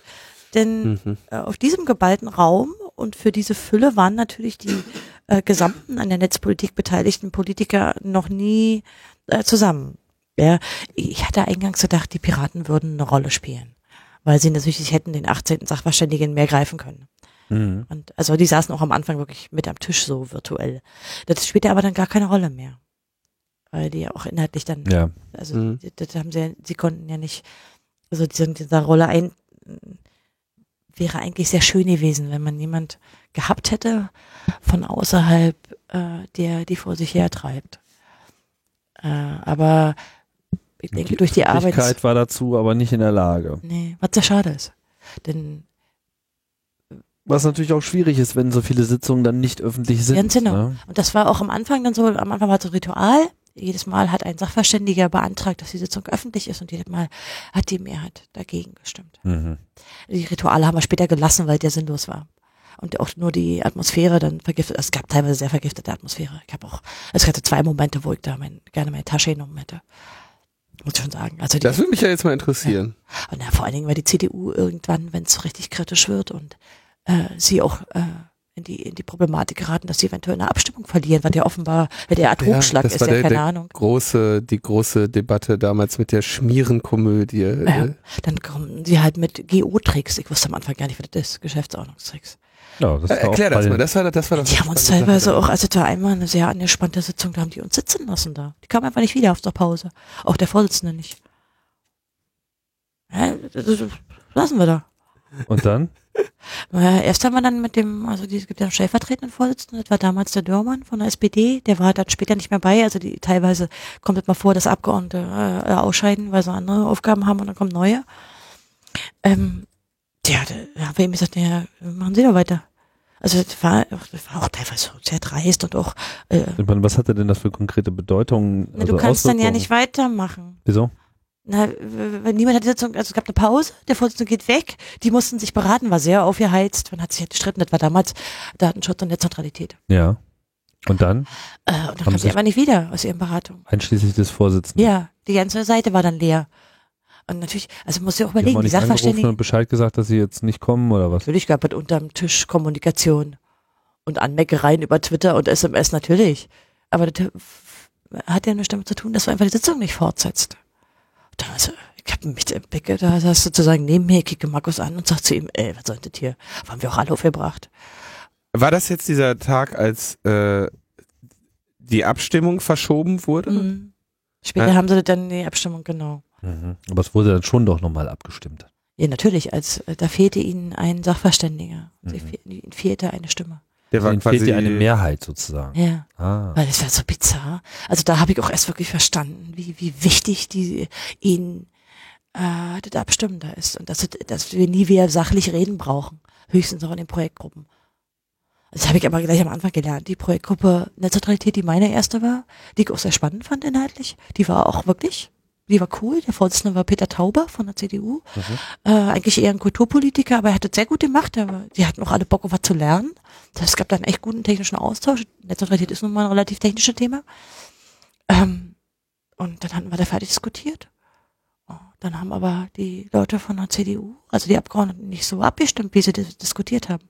Da habe ich dann gelernt, oh, So schön, schön, dass wir mal drüber gesprochen haben, Genau. aber jetzt müssen wir abstimmen und Sie wissen ja, das ist eine andere Welt. da habe ich halt gelernt, dass also die gerade, also dass dann auch die Fraktionsleitung entscheidet, die ja so nicht anwesend ist in der Enquete, aber natürlich die, da, da, da wusste ich eigentlich, okay, das ist hier ja, äh, das ist ja, das hat ja mit Sach, aber das ist natürlich auch ideologisch, also man sollte das nicht vergessen. Ich habe eine, ich habe eine politische Meinung.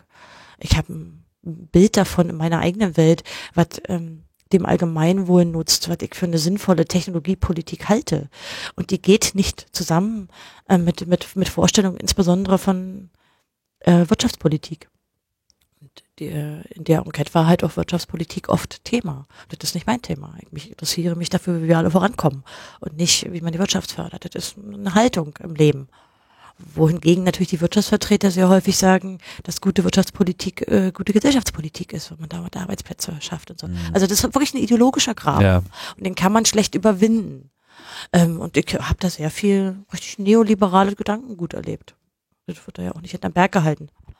Was würdest du denn jetzt sagen? War das jetzt irgendwie so ein dickes Feigenblatt und schön, dass wir mal drüber gesprochen haben oder hat jetzt äh, diese Enquete auch irgendwas erzeugt? Oder ist die gestiegene Erfahrung nur äh, bei den Teilnehmern, dass man Naja sowas gut, jetzt nicht mehr macht? fragst du mich jetzt als Person oder fragst du mich jetzt sozusagen, wie ich es im Gesamtzusammenhang sehe? Also weil das sind zwei verschiedene Antworten. Dann beide. Ja, Also insgesamt würde ich schon sagen, ähm, äh, also für die, äh, für die viele Zeit und die Arbeit ist es, glaube ich, zu dünn. Also zu wenig Handlungsempfehlungen, die auch äh, richtig konfligierend ist, dass du also siehst, äh, wo sind die Konfliktlinien und wie kannst du dich entscheiden? Was für eine Netzpolitik willst du eigentlich? Das ist in manchen Teilen so, in manchen ist das nicht richtig gelungen. Die Bestandsaufnahme ist ziemlich gut, würde ich sagen, aber eine Bestandsaufnahme hat politisch keinen großen Mehrwert wird's nicht doll, einfach weil die Bestandsaufnahme natürlich in zwei Jahren obsolet ist, weil dann eine andere Bestandsaufnahme notwendig wäre. Ja, die Technik entwickelt sich ja dynamisch. Persönlich ist es für mich natürlich, äh, also mehr als ich dachte, ein großer Gewinn. Also ich kenne sehr genau die Positionierung und die Begründung äh, aller Parteien dazu, kenne die Haltung der des politischen Sprecher oder auch der Fachpolitiker jetzt, die jetzt nicht nur Netzpolitik machen, sondern auch andere Bereiche, die in der Enquete besprochen wurden. Das ist für mich sehr wertvoll zu wissen, auch warum auch wie die langfristig ihre Positionen sehen. Äh, ich weiß was über die Person, mit wem kannst du reden, wer ist ein äh, verbohrter äh, Vollhorst. Ja, das ist wichtig. Du kennst die Mitarbeiter, du weißt, was davon ähm, wirkliche Leistungsträger sind, also wer sich auch wirklich auskennt.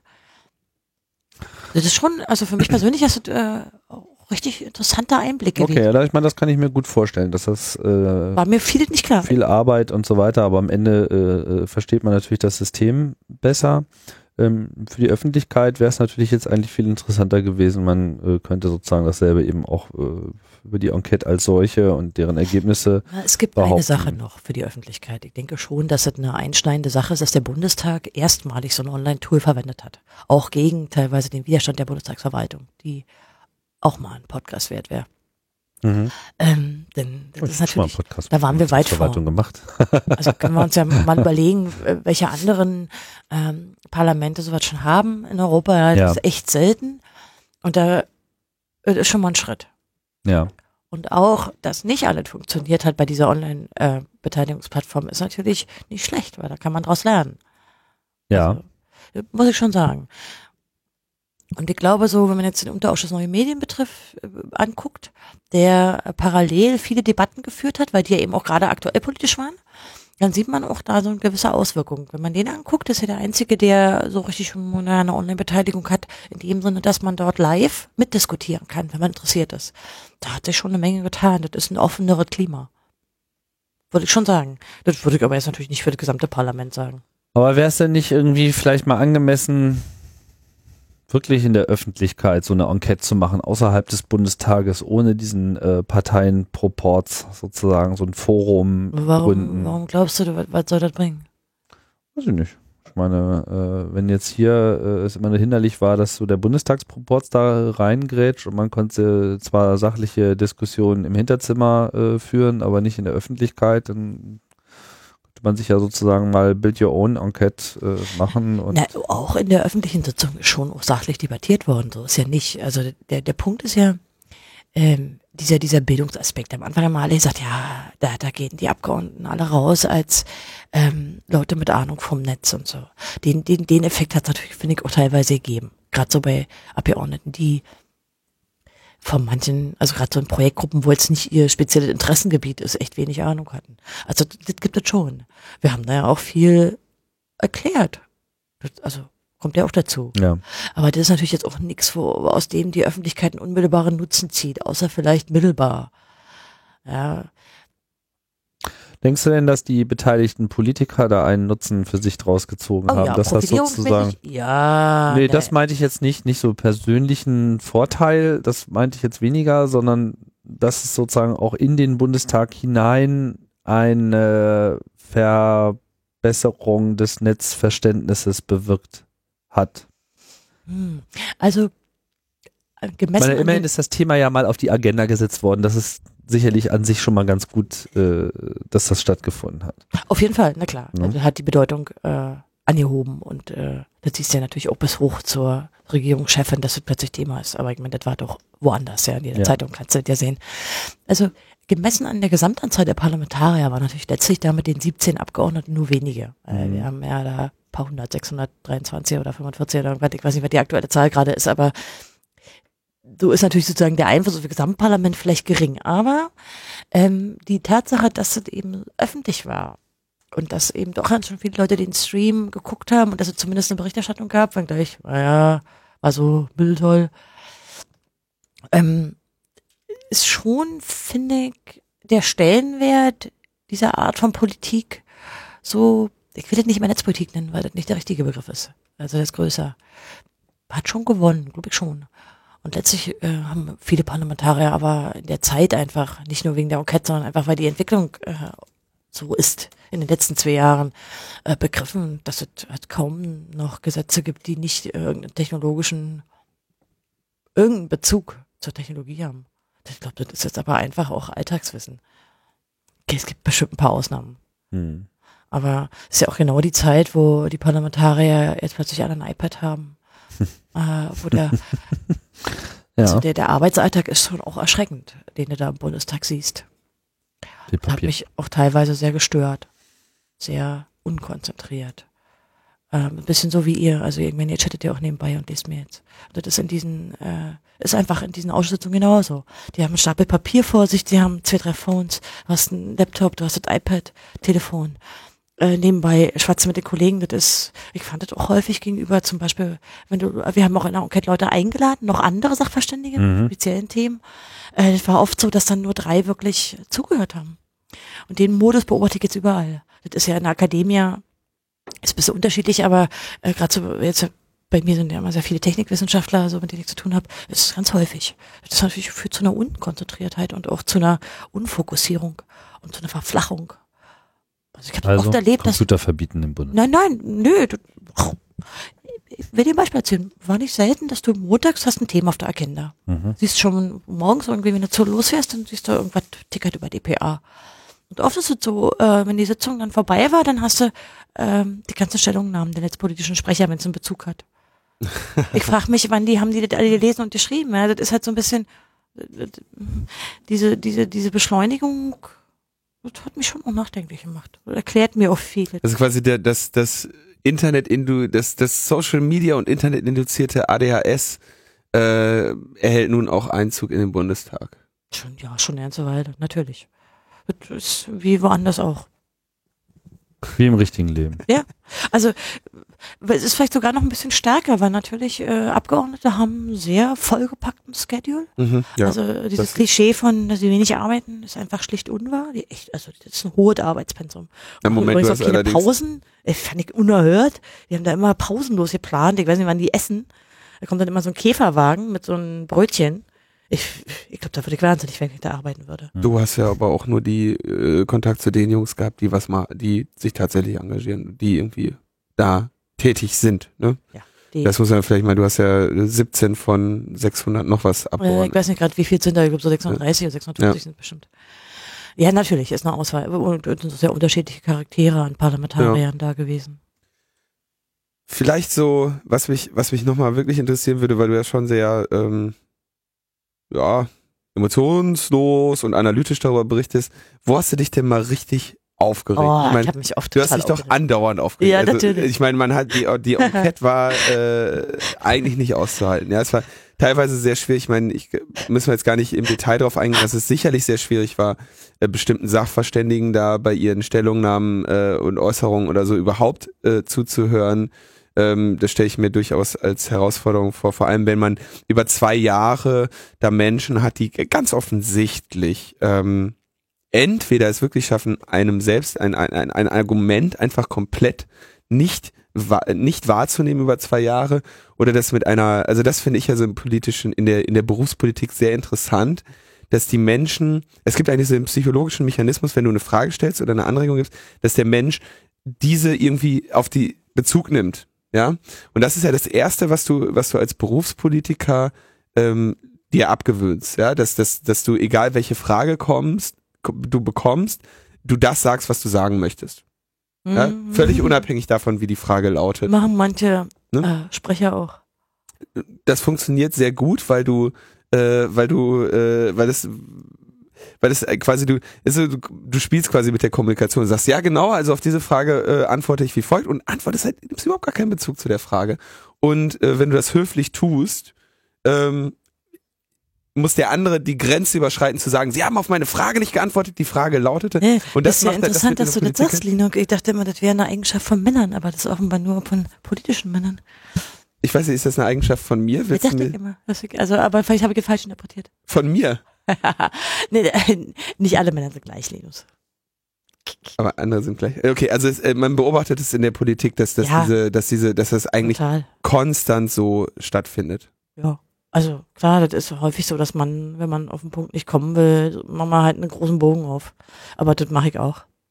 Also ich meine, da bin ich ja nicht fern, das ist ein politisches Instrument ausweichen. Mhm. Und wie kommt man, wie kommt man damit klar, als jemand, der äh, aus der Wissenschaft kommt, der, sag ich mal, an ähm, ja, vielleicht der Faktendiskussion interessiert ist. Ja, also ich finde, mich persönlich treibt das in den Wahnsinn, wenn ich ein Argument äh, vortrage und merke, dieses Argument wird aktiv, also wird aktiv ignoriert. Ja, also ich glaube, ich meine, jeder ist immer in unterschiedlichen Rollen. Äh, ich habe schnell gelernt, dass man da nicht als, also ich meine, bin ja nur Wissenschaftlerin, dass man da nicht als Aktivistin oder als Wissenschaftlerin ist, sondern dass es ein politischer Raum ist. Das lernt man total schnell. natürlich passt man sich auch ein bisschen an. Aber in den Projektgruppen war das teilweise auch nicht so emotional und aufgebracht, sondern äh, da hat man das wirklich auch versucht, sachlich auszuloten, wo kann man hier wirklich zu einem Konsens kommen? Was ist eigentlich wirklich gerade der Sachstand? Auch das war ja manchmal umstritten. Ähm, Könnte das der Grund gewesen sein, warum äh, in den Projektgruppen dagegen gestimmt wurde, die öffentlich zu haben? Dass sie sagten, ey Jungs, wenn wir das jetzt auch noch öffentlich machen, Natürlich. dann können wir uns ja gar nicht unterhalten. Sie haben das auch expliziert. Also sie haben gesagt, naja, wenn wir das öffentlich machen, dann ist das alles wieder Schaufenster. Wenn, Das heißt, es ist sozusagen die Voraussetzung dafür, dass man sich normal unterhalten kann. naja, aber ich weiß nicht, ob das so richtig stimmt, denn es gibt ja immer noch eine Ebene darunter, noch informeller, nämlich die Obleuterunde. Also es gibt eben im Bundestag wie in jedem sozialen Gebilde viele Schichten der Kommunikation. Die Frage ist doch eigentlich, hätte sich überhaupt jemand für die Projektgruppen interessiert, wenn sie so öffentlich gemacht hätten? Also also ich denke, dass der ganze Verlauf auch mit der Online-Beteiligung ein anderer gewesen wäre, wenn man diese Entscheidung am Anfang anders gefällt hätte. Dann, dann hätten sich überhaupt erst Communities bilden können, die sich wirklich inhaltlich mit der Projektgruppe zusammen äh, irgendwie an Lösungen machen. Äh, die Entscheidung war früh klar. Und irgendwann ist dann auch das Ritual weggegangen, dass man am Anfang darüber abstimmt, weil war ja sowieso mal klar, wer die Mehrheit hat. Ich glaube fast, wir sind da einfach noch nicht so weit. Ja, also nicht nur der Bundestag, sondern auch, meine, man sieht ja auch, welche Schwierigkeiten die Piraten da zum Beispiel mit ihren öffentlichen äh, Sitzungen äh, haben. Ja, Dem- da fehlt dann nämlich genau das gleiche äh, Element. So keiner will dann so Ja, richtig würdest du das akzeptabel finden? Hallo, ich, Was? Ich möchte was sagen. Ja. Du hast meine Frage nicht beantwortet, Konstanze. Oh. Weil- Wo ich mich aufgeregt habe. Ich habe mich ganz oft aufgeregt. Also ich meine, ich bin bestimmt kein äh, keine Mimose oder so, überhaupt nicht. Also ich kann mich auch schnell wieder abregen. Ich kann mich äh, schnell aufregen und wieder abregen. Aber ich, äh, mich hat besonders geärgert, wenn das äh, wirklich respektlos war. Das kommt manchmal vor. Ähm, es gab aber auch mal so, so Kleinigkeiten. Also respektlos von einer, wenn dir respektlos gegenübergetreten wurde von Also im einer Sinne von, Person oder? Die, die halten sich zum Beispiel einfach nicht an die Regeln, ja. Im Sinne, wie, wie eben, Mhm. das Beispiel, das ich vorhin sagte, die kommen einfach nicht wieder, lassen da die ganzen Sachverständigen sitzen, äh, die auch teilweise von weit anreisen. Ich bin ja nun aus Berlin, ich hatte nie weit, so, so. Äh, Oder aber wenn, ähm, also was mich oft richtig geärgert hat, war, wenn es wieder Kungeleien gab. Da ist ich höre hintenrum, man hat sich irgendwie so und so geeinigt. Und ich denke, äh, Entschuldigung, wozu haben wir überhaupt eine sachliche Diskussion geführt? Das ärgert mich dann schon. Ja. Oder aber Realitätsverweigerung. Also das war bei der Diskussion im Staatsräumen natürlich mehrfach begegnet, wo ich dann so, hallo, so, das kann ich halt überhaupt nicht einsehen, wenn jemand so eine Realität nicht akzeptiert, zum Beispiel die, eben die Frage, wie sieht die Jurisprudenz ähm, die Tatsache, äh, dass es eine, eine, eine nicht legale Rechtsgrundlage für den Staatsräumer gab. Das ist halt, da kannst du nachlesen, dann weiß ich nicht, 25 Paper äh, von Juristen und dann schreiben die aber was anderes in, in ihre Papiere und das, das kann mich echt ärgerlich machen. Oder aber auch, also habe mich eingangs so, er hat am Ende so ein bisschen nachgelassen, auch oft über die anderen Sachverständigen geärgert. Also einfach, also ich wirklich mal denke, okay, wieso äh, lassen die sich so eingemeinen in die Fraktion? Mhm. Aber gut, das muss jeder für sich entscheiden. Das hat mich teilweise schon geärgert. Aber manchmal auch so wirklich so Kleinigkeiten, so was wie der Fischer, der Axel Fischer, der Vorsitzende der Kommission. Ach, über macht den, sein, den kann man doch nicht macht böse sein sein. Mikro nicht zu beim Lästern und so. Oh. Ja. Oder auch wenn sie wieder mal vergessen haben, die Sachverständigen zu nennen und dich wieder in die Fraktion eingemeinen und du zum fünften Mal wiederholen musst. So. Aber es waren noch viele positive Momente, habe ich jetzt schon erwähnt. Nee. Also ich habe mich da jetzt auch nicht permanent aufgeregt, weil du wirst doch irgendwie gelassen und nach einer Weile äh, du lernst das Spielen. Am Anfang habe ich mich, glaube ich, mehr geärgert. Also du lernst einfach bestimmte Rituale kennen. Du findest es zwar immer noch doof irgendwie, aber Aber du weißt, dass der Hase da jetzt immer so lang läuft. Was waren denn so die, die, die positiven Momente? Naja, ich habe mich natürlich über manches, was in Autocracy drin war, äh, fand, ich, fand ich total toll. Gerade zum Anfang, wo, so, wo da so eine Welle von Beteiligung gab, also dass Leute sich da irgendwie so mitgemacht haben oder äh, Kommentare. Ich habe damals auch den Blog noch, also ich habe auch einen Blog geschrieben, der Enquete. Mhm. Ähm, ähm, ich fand auch das Interesse der, der Medien am Anfang ziemlich cool. Also du konntest sozusagen auf Sachen, auf Knackpunkte hinweisen und Leute, äh, also Aufmerksamkeit dahin lenken, so, und das, was dir persönlich wichtig ist an Themen. Fand ich gut. So, ähm, dann natürlich, also da, ich habe ein paar Abgeordnete kennengelernt, die, äh, deren Arbeit ich sehr schätze. Wow. Also wirklich auch echt sage, das ist, also da sind ein paar bei, die halte ich für prototypische Parlamentarier und so und hätte ich gerne in meinem Wahlkreis. Also sehr engagiert, immer sachlich. Also es gibt halt genauso diesen Gegentypen gegenüber diesem unsympathischen Berufspolitiker, der, äh, so, wo die Klischees herkommen. Das gibt es und das hat mich natürlich total erfreut. Möchtest du sagen, wer das ist? Äh, der beste Beispiel ist für mich Petra Sitte. Also ich bin, die kommt ja, ihr Wahlkreis in Halle, Mhm. die war in jeder Sitzung immer, egal welche Thema, die ist total sachlich. Manchmal scherzen die darüber auch, weil natürlich, äh, da gibt es mal, die CDU redet dann mal mit den Linken, wenn das Petra Sitte ist. Ja, weil die eben sehr sachlich sein kann. Und äh, unglaubliches Arbeitspensum, immer gut vorbereitet, hat mich beeindruckt. Ja. Mhm. Äh, davon gibt's aber mehr. Petra Sitte habe ich natürlich auch relativ eng, Mhm, also, weil, weil Erlebt, manchmal ja. in Gruppen und so, fand ich sehr beeindruckend. Also ist eine Abgeordnete, wie ich mir Abgeordnete wünsche. So bildet sich eine Meinung, äh, ist regelmäßig im Wahlkreis, äh, versucht äh, über das, was sie selbst als Fachpolitikerin macht, die macht so Bildungspolitik vor allen Dingen, und Medien und Bildung, ähm, auch äh, die eigene Parteimeinung zu beeinflussen, also sozusagen ihre Position zu stärken Mhm. äh, interessiert sich ganz doll. Also diese, diese erwachsene Neugier, denkt das immer gerne. Ja. Ja. haben, haben ja viele Menschen auch nicht so, dass sie sich überhaupt noch für was begeistern können, was sie neu entdecken. Ja. Finde ich gut. Und davon gibt's aber mehr Beispiele. Denn, ähm, also, ich glaube, du findest immer weniger von diesen Beispielen, umso mächtiger die Politiker werden. Das ist so meine Erfahrung. Was sagst du denn zu den, ähm, ich habe kennen einige der ähm, wissenschaftlichen, ich glaube wissenschaftlichen Mitarbeiter, die- Oder Fraktionsmitarbeiter, gibt's unterschiedliche. Fraktionsmitarbeiter, ja, äh, die, die ich kennenlerne als Leute, die also echt auch nochmal ein riesiges Arbeitspensum haben. Ähm, das sind also quasi dann die, die beiden oder die eine rechte Hand des jeweiligen Abgeordneten. Ja. Da sind Man ja, sollte die auch mal nennen. Also bei, bei der, also die sozusagen von den Oppositionsfraktionen Mhm. kenne ich jetzt eigentlich alle, aber auch Ja. ein, paar, ein paar von äh, FDP und CDU.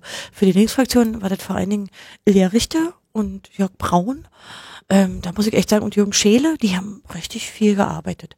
Und dann war da Sebastian Koch, Ja. der aber jetzt, der, der jetzt aufgehört hat, also das ist eine richtig eine Riege an Leuten, äh, die sich auch ganz gut auskennt, die haben sich alle so ihre Themen aufgeteilt, dann ist da noch gewesen teilweise, der war eine Zeit lang weg wegen Auslandsaufenthalt, Ah, ich fällt mir gerade sein Name nicht ein. von wem der Mitarbeiter? Von, Ähm, von der Linken oder? ja, warte mal, kommt der Philipp Otto? Ja. Genau, fand ich, also war auch eine angenehme Zusammenarbeit. Muss ich echt sagen. Es gibt äh, ja da eine Menge coole Leute. Das waren jetzt alle von der von der Linken. Bei den Grünen gibt's dann auch noch Leute. Genau, bei den Grünen hat er, also Christine, die hat, die ist einfach, ja, fit. Fand ich, fand ich gut, aber man merkt natürlich auch, dass die Arbeitsumgebung in den Fraktionen ein bisschen unterschiedlich ist. Da hat ja auch jede Partei so ein bisschen ihre Kultur. Mhm. Äh, bei den, bei den, bei der SPD war das vor allen Dingen Johannes Kolbeck. Äh, also finde ich auch eben sehr kompetenter, vor allen Dingen aber im politischen Betrieb. Blickt Also, der, richtig gut durch. also in der zweiten äh, Ja. Riege ja, genau, die Mitarbeiter. sowieso die, die, die Guten. Ne? Wenn du jetzt Philipp Otto sagst, nicht zu verwechseln mit dem Philipp Otto, der bei iRights äh, Info engagiert ist, oder ist es der nee, das Philipp, ist derselbe, glaube ich. der äh, Philipp Otto? Ja. Okay, alles klar. Der war halt eine Weile, äh, der hatte einen Auslandsaufenthalt, ich weiß nicht, ich, hab, ich weiß leider gerade nicht wo, ich glaube in, in, in den USA. Ja, okay. Ja, der war ja auch mal bei Logbuch schon zu Gast in Ausgabe. Also der hat natürlich jetzt also, sich mit der Frage der Urheberrechte auseinandergesetzt. Ja, ja, klar. Das ist ja sein. natürlich auch ziemlich doll umstritten, klar. Mhm. Also ähm, es gab natürlich auch Unterstützung aus dem CCC, sehr wenig, aber gab es auch. Ähm, also ähm, zum Beispiel was die Anhörung betrifft, dass man nochmal einen anderen Sachverständigen benennen kann. Aber es gibt auch ähm, insbesondere zwei Leute, die mich etwas unterstützt haben. Ansonsten war die, das Interesse sehr gering. Mhm. Möchtest du sagen, wer das war? Nee. Nein, ich, also, finde ich, müssen die selber sagen, wenn sie, wenn sie Lust haben. Also, keine Ahnung. Also, für, für einmal ist es, also einmal kam Thorsten Schröder mit in, äh, der, war, äh, vor allen Dingen ging es da um Netze und IPv6 und Zugang und Struktur und Sicherheit. Da war mal Thorsten Schröder da. Das hat- fand ich ziemlich cool, weil es ist auch Arbeit, wenn man sich dann als Mhm. Sachverständige nochmal in so eine Anhörung setzt, fand ich, fand ich gut. Aber man hat äh, sonst im CCC, finde ich, die eine ähnliche Reaktion beobachten können wie auch sonst in der Netzgemeinde. Dass da zu wenig kommt. Ja, na, weil das natürlich auch schwer ist. Äh, Ja, wenn du nicht weißt, was gerade der Diskussionsstand ist. Ähm, und ich persönlich, ich habe mir das auch überlegt, das war gleich am Anfang auch. Wie, wie trage ich das rein in den CCC? Aber das ist, also ich hätte Das ist schwierig. Ich meine, wenn man Genau. jetzt so sieht, wie viel du selbst hast lernen müssen, um überhaupt erstmal zu begreifen, äh, wo du bist, kann man ja dann wiederum auch ganz gut nachvollziehen. Und ich glaube, das war auch so eine Wirkung, die ich auch so wahrgenommen habe. Da ist dann so ein Apparat auf einmal äh, in Gang äh, gekommen, den man gar nicht so richtig einschätzen kann. Ja, wie autark ist der, wie gut kann man da jetzt eigentlich zuarbeiten? Und es hat sich ja letztlich auch gezeigt äh, in gewisser Hinsicht, dass obwohl da jetzt Interesse bestand, äh, über Adhocracy oder andere Mechanismen sich da einzubringen, dass das eben auch seine Grenzen hat. Und ähm, das ist eben das, was ich vorhin auch meinte. Ja, also vielleicht ist die Zeit einfach noch nicht gekommen. Ja, vielleicht, äh, vielleicht kommt sie auch nicht. Ich weiß. Ah, da wäre ich mir nicht so sicher. Naja. Ja, das ist so ein bisschen wie vermuten, dass niemand jemals E-Mail benutzt. Also. Nee, nee, nee, nee, das ist der Unterschied zwischen Selectivism und Hacktivism und Activism, wisst ihr? Diesen, diesen Unterschied. Ach so, na gut, dann spielst du jetzt vielleicht auf was anderes an, als, als ich jetzt meine. Ich, ich sage einfach nur, dieser äh, Beteiligungsprozess und überhaupt dieses Finden von Konsens mit Netzwerkzeugen das ist, ich meine, das auch bei den Piraten, wo das einen relativ hohen Stellenwert äh, schon genießt, ist es nicht nur umstritten, sondern eben auch teilweise einfach äh, auch nochmal eine harte Schule, durch die man da äh, gehen muss. Also ich denke, dass man da insgesamt trotz äh, vorhandenen Wunschdenkens einfach noch einen gewissen Weg äh, zu gehen hat, bis man eben so eine ähm, Erkenntnisdichte hat. Ja, also äh, auch eine Wikipedia äh, brauchte äh, äh, viele, viele, viele Anläufe, bis sie letztlich das Modell gefunden hat, unter dem das Projekt dann eben auch funktioniert hat. Und das ist dann einfach auch so eine Frage einfach des gesellschaftlichen Fortschritts, der sich erstmal abzeichnen muss und der dann insbesondere auch auf die politische Kultur soweit dann äh, abfärbt, auch natürlich durch ja. Generationswechsel. Ich wäre überhaupt nicht überrascht, wenn wir hier in zehn Jahren äh, sitzen ja, und so etwas wie eine äh, Beteiligung an einem Entwurfsprozess zu einem Gesetz oder im Rahmen einer Enquete oder, oder eines Ausschusses, dass, äh, dass das dann zumindest in den Bereichen, die das Digitale äh, betreffen, dann schon normal ist. Wäre ich jetzt wirklich nicht überrascht. Ist vielleicht eine, eine, eine steile These, aber überrascht wäre ich jetzt nicht. Und ähm, sehe das durchaus als etwas, was noch kommen kann. Aber vielleicht bin ich da auch äh, Verbesserung, also unverbesserlicher Optimist. Ja, ich weiß nicht. Also, also, also, du gehst halt von einem gewissen, äh, von einem gewissen Ziel aus, wenn du das sagst, weil du das für erstrebenswert erachtest. Ja, weil ich das auch für, ich nicht? halte das für unvermeidlich. Sagen wir mal so. Unvermeidlich. Ja, also ja. nicht erstrebenswert, aber unvermeidlich. Ich halte es sowohl für erstrebenswert als auch für unvermeidlich okay. und weil ich es für unvermeidlich halte, deswegen sehe ich das in der Zukunft, nicht weil ich das unbedingt haben will. Die ja. Online-Beteiligung in ihrem Lauf ja, hält weder Ochs noch, Esel auf. So sieht's aus. ich, ich, weiß nicht, ich bin ich, tatsächlich skeptischer geworden, das muss ich auch echt ja, gut, zugeben. Das kann ich mir gut vorstellen. Hätte ich nicht gedacht, äh, auch wenn ich meine früheren Texte lese zu sowas. Bevor ich jetzt selbst als Benutzer, also ich war ja auf zwei Seiten Benutzer, wenn man das so will, ähm, ich glaube, die würde ich heute nicht mehr so schreiben. So, so. Ja, das ist leider so. äh, es gibt ja auch nach wie vor natürlich äh, kein Problem. Also es gibt zwei, zwei, zwei Lösungen letzt, letztlich nicht da oder vielleicht sogar drei. Deine ist die Treuproblematik. Dafür gibt es aber auch sonst im Netz keine Lösung. Die zweite äh, ist die legitimatorische Frage. Ja, die, die wird sich immer stellen. Ja. Die dritte ist natürlich die nach der Abstimmung. Hm. Ähm, also das heißt, wenn eine Voting-Komponente, die, äh, die eine Folge hat, eine konkrete mhm. Folge, also die man nicht nur macht, um Meinungsbild einzuholen, sondern die eine, diese Probleme sind ungelöst und da bin ich natürlich ähm, was die Wahlcomputer und Online-Wahlen betrifft. Ich, will, ich will das sagen. Gut, aber ein, ich rede ja von offenen Prozessen. Ich rede jetzt nicht unbedingt äh, um eine von geheimen Abstimmungen, die auch äh, geheim zu sein haben, sondern äh, dass man einfach, äh, wo eigentlich ohnehin ein offener Prozess und ich meine, letztlich waren ja auch die Abstimmungen in der Enquete waren ja öffentlich, oder? Da ist ja, ja. nichts geheim abgestimmt worden. So von daher äh, tangiert es ja diesen können. Bereich. Mal gucken, ob was anderes rausgekommen wäre. ja, das äh, könnte ich mir fast ja. vorstellen, ja. ja. Also, hm. ich hätte gerne mal Double Blind abgestimmt, ja. Mhm. Ich hätte gerne mal gesehen. So, jetzt müssen wir aber, glaube ich, auch langsam mal äh, zum Ende kommen. Ich meine, das ist eine Spezialsendung, die darf auch mal länger sein, aber das. Äh, was habt ihr denn für ein Limit üblicherweise? 45 Minuten, wir müssen da gleich noch ein bisschen was rausschneiden. Das muss auf die CD passen, ne? Die, nein, ach, Quatsch. Killefit, das schaffen wir nie, schaffen wir ja ungefähr eine von, von 30 Sendungen. Ähm, Abschließend, würdest du es wieder tun? ähm, oh, das ist natürlich eine harte Frage. Ähm, Oder wie blickst du jetzt auch zurück? Ja, ich meine, äh, man kann immer, also wenn jemand sagt, es war eine interessante Erfahrung, das ist äh, für mich die Übersetzung von ähm, das war scheiße, ich bin froh, dass es vorbei ist. Nee, nee, das war keine interessante Erfahrung. Also so, also, so wollte ich auch nicht mhm. wie verstanden werden. Also das ist schon mehr. Ähm, äh, also den politischen Prozess so im Detail zu kennen, ist natürlich für mich, ich bin ein politischer Mensch, interessiert mich. Mhm. Das ist wichtig und das Hilft auch mehr zu verstehen, wahrscheinlich, was. das werde ich auch schlicht nutzen in der ja. Zukunft. Also ich meine, ich plane weiterhin Einfluss auf die Politik zu nehmen, die mich interessiert. Das ist mein, mein Ziel. Mhm. Und ich glaube auch, dass äh, der Club an sich auch dazu natürlich was beitragen kann durch seine Expertise so. Und insofern ist das ein Mehrwert. Trotzdem würde ich mir das natürlich überlegen. Also ich meine, muss man halt neben Beruf und Ehrenamt noch in seine Teil Zeit eintakten. Würde ich mir, glaube ich, schon überlegen. Ich glaube, ich würde auch anders mit dem, mit der Organisation, für die ich ja nun auch ein Gesicht bin, irgendwie ähm, umgehen wollen. Mhm. Es Also- gab eine Aufwandsentschädigung. Ja, es gab eine Aufwandsentschädigung. Das Muss man ja auch mal, also das, das, die, Stelle- die Frage wusste ich am deshalb, Anfang nicht. wie, also wie privilegiert muss man sein, um, um diese äh, Position wahrnehmen zu können? Ne? Also ich meine, wir haben da äh, einige Lobbyisten an den Tischen gehabt, da deren Jahresgehälter auf, äh, auf Wikipedia stehen. Ne, das ist deren Arbeit. Genau, das ist deren Arbeit so, dass äh, äh, und wir haben natürlich dann jemanden wie du, der nebenbei durchaus äh, ja beruflich und ehrenamtlich tätig war. Ja, ich musste Ähm, das erstmal bei meinem Arbeitgeber durchkriegen, ja. musste der beantragen. Das Ja. äh, war auch nicht so leicht. Äh, also meine, meine Hochschule musste erstmal überzeugt werden, dass, äh, dass ich das machen darf. Mhm. Also das ist so ein bisschen, und du hast natürlich auch keine Zuarbeit. Also viel haben Das ist was, was Markus sehr äh, beklagt hat, ne? Ja. dass da, dass die Lobbyisten im Prinzip ein, ein Office im, im Hintergrund, in, in der. Hinterhand haben. Ja, das, genau. Ähm, Ich muss sagen, bei, bei mir ist es so, dass natürlich die, die ganzen Mitarbeiter in der Fraktion von, von der Linkspartei, Ja. die haben da auch eine Menge Arbeit gemacht. Also ich habe auch viel nicht geschafft.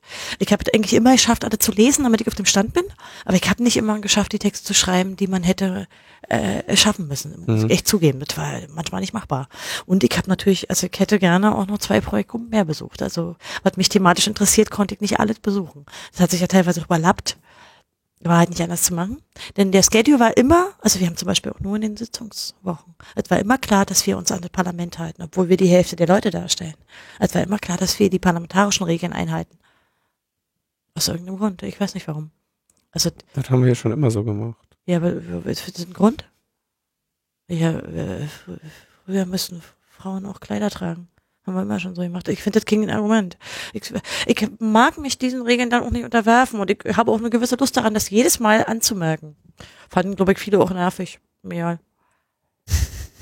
Also ich Was glaube, also um dir auf die Frage zu antworten, wäre wahrscheinlich, ich würde es noch mal machen, hätte aber jetzt mehr Bauchschmerzen, weil ich ja schon weiß, was käme. Ich würde aber auch ein paar Sachen nicht mehr machen. Äh, ich habe natürlich, für manche Sachen würde ich mir nicht mehr die Arbeit machen, sondern gleich ein Sondervotum schreiben. Also äh, den kleinkarierten Streit da zwischen den äh, verschiedenen, immer gleichen Leuten würde ich mir nicht mehr, würde ich lieber ein gutes Sondervotum schreiben. Sondervotum. Hm? Was meinst du damit? Na, du, du hast ja recht als Sachverständiger, als jeder, jedes Mitglied der Enquete-Kommission, kannst du halt deine eigene Meinung abgeben. Ah. Und das ist halt äh, viel effizienter teilweise, als äh, dich da auseinanderzusetzen. Das heißt, du kannst die ganze Debatte sparen und schreibst einfach zu allem deinen eigenen Kram und gibst das ab. machen. sagst So ist natürlich nicht der Arbeitsmodus und so Ja. haben es auch nicht, aber das Ja. würde ich, denke ich, wenn ich es normal machen würde, eher machen. Ich bin ein bisschen gewarnt worden. Äh, Mitglieder anderer Enquete-Kommissionen in, in Land und Bund oder früherer äh, haben mit mir gesprochen. So in der Anfangsphase. Also ich, so be prepared. Also ich habe das aber ich, gar nicht so richtig voll genommen. Mir war erst klar, was die mir gesagt haben. Du hattest Counseling, aber du wusstest nicht, was Äh, das war. die ja. haben mich schon teilweise so gewarnt oder mir so ein bisschen oder den, den Usus erklärt. Äh, Also, ist ja auch nett gemeint, fand ich, fand ich echt nett. Hm. Naja, würdet ihr das machen? Fragt euch doch mal. Ähm, Hättest du das gemacht? Dich Ich? mal zuerst. Ja, Tipp. ich glaube gar nicht, dass ich auch nur in die äh, in die Situation äh, käme, gefragt zu werden. Von Jetzt stell dir doch mal vor, du würdest gefragt werden. Nee, ehrlich gesagt, Naja, jetzt habe ich dir das erzählt, ich hätte dich beim Anfang Hm. fragen sollen. nee, das ist auch nicht so mein Modus. Zu viel Papier. Du hast es doch digital. Außer die Tischvorlagen. Ja, aber es ist ja. Ich, Also die Antwort wäre klar, nein. ich mache eigentlich lieber immer. Es ist ja auch eine Form von Machen, aber eine andere Form. Ja, ist eine andere Form. Eine anstrengende Form. Für mich ist es, glaube ich, nichts. Und bei dir, Linus? Also will auch nach nicht, dem, will auch nicht ins Parlament oder so. Ich auch nicht. Ja, eben. Also jetzt schon ja nicht mehr. Ich bin auch nicht in der Partei. Nee, würde ich auch nicht machen. Ja. Aber that's just Gibt es, me. gab es jemals eine, die für, äh, für dich sexy erschien zu irgendeinem Zeitpunkt? Wo du dir mal überlegt hast, da könnte ich eventuell Mitglied werden? Nee. Nie? Nee, ich finde das an sich nicht Ja, okay. interessant. Da haben wir echt viel gemeinsam. Ich Ja. War das mit dir, Linus? Ähm, nach dem Gespräch mit mehreren Enquete-Sachverständigen ähm, denke ich, dass ich das machen würde, hätte aber große Sorge, in so eine Art Resignation zu verfallen. Also da müsste ich mir selber irgendwie eine, einen Modus finden, dass ich da nicht resigniere, da nicht abschalte, weil ich denke, dass man da relativ schnell in so eine äh, erlernte Hilflosigkeit verfallen kann und ähm, dann ähm, ja resigniert und sagt, dann surfe ich lieber gleichzeitig im Internet. Das wäre was, was ich ähm, auf jeden Fall vermeiden wollen würde, um meinem eigenen Anspruch da gerecht zu bleiben. Aber wo ich durchaus auch die Gefahr sehen würde bei den frustra frust frustrierenden Erfahrungen, die da durchaus auch geschildert werden, ähm, dass das passieren könnte. Also das wäre wär die Angst, die ich da hätte. Hm. Ähm, natürlich auch die Kollision mit, mit ja, Beruf und oder Ehrenamt. Ähm, Ja, könntest du das machen? Würdest du, also was für zeitlich? na, ich glaube, da ich, da ich ja geringe Ansprüche an meinen Geldbeutel habe, würde ich eventuell einfach, äh, in, hätte ich in so einer Situation Weniger gearbeitet. Weniger oder nicht mehr gearbeitet. Äh, Die Aufwandsentschädigung war so, ich denke, das waren so 400 Euro im Monat oder so. Oh, okay. Ich hätte die jetzt ein bisschen höher eingeschätzt. Nee, Okay, nee, dann hätte Nee, ich weiter, viel war das nicht. Nee. dann hätte ich äh, weiterarbeiten müssen. Ich glaube, Alva hat das mal ausgerechnet. Ich denke, das ist auch Ja, Alva hat, das. Alva hat das mal ausgerechnet, als ihm von Fefe vorgeworfen wurde, er ließe sich da jetzt den Aktivisten Arsch Ich- vergolden oder irgendwie so. Ich weiß nicht. Ich habe mich eigentlich eher darüber geärgert, was FIFA dazu geschrieben hat. Einfach, ich meine, ich denke, er wird an vielen Punkten, wie leider wie immer, recht haben, was mich ja schon immer besonders fuchst. Aber ich fand ihn natürlich auch häufig, häufig ungerecht. Ja, Aber die, das ist eben so, wenn man in der Kommission sitzt und sich Berichterstattung dazu zieht mal auf Hilfe an, ist es halt oft so, dass man sich darüber ärgert, einfach weil man seine Zeit reingesteckt hat und dann kriegt man die Kritik ab. Und Ja. ich will aber nicht in dieses Muster fallen, weißt du, so, das fällt mir so schwer. Aber bei Fefe fand ich schon teilweise sehr ungerecht. Auch weil er natürlich teilweise aus erster Hand wusste, was wirklich war. Naja, also da, ja, also so, das wäre mein kurzer Punkt. Und ich würde auch, ich würde auch in den Bundestag gehen. als, Aber- als Abgeordneter? Ja, aber nur wenn, äh, nur äh, ohne Partei. Und das ist, glaube ich, aussichtslos. Wieso ohne Partei? Ich, ich bin doch nicht verrückt und gehe in eine Partei.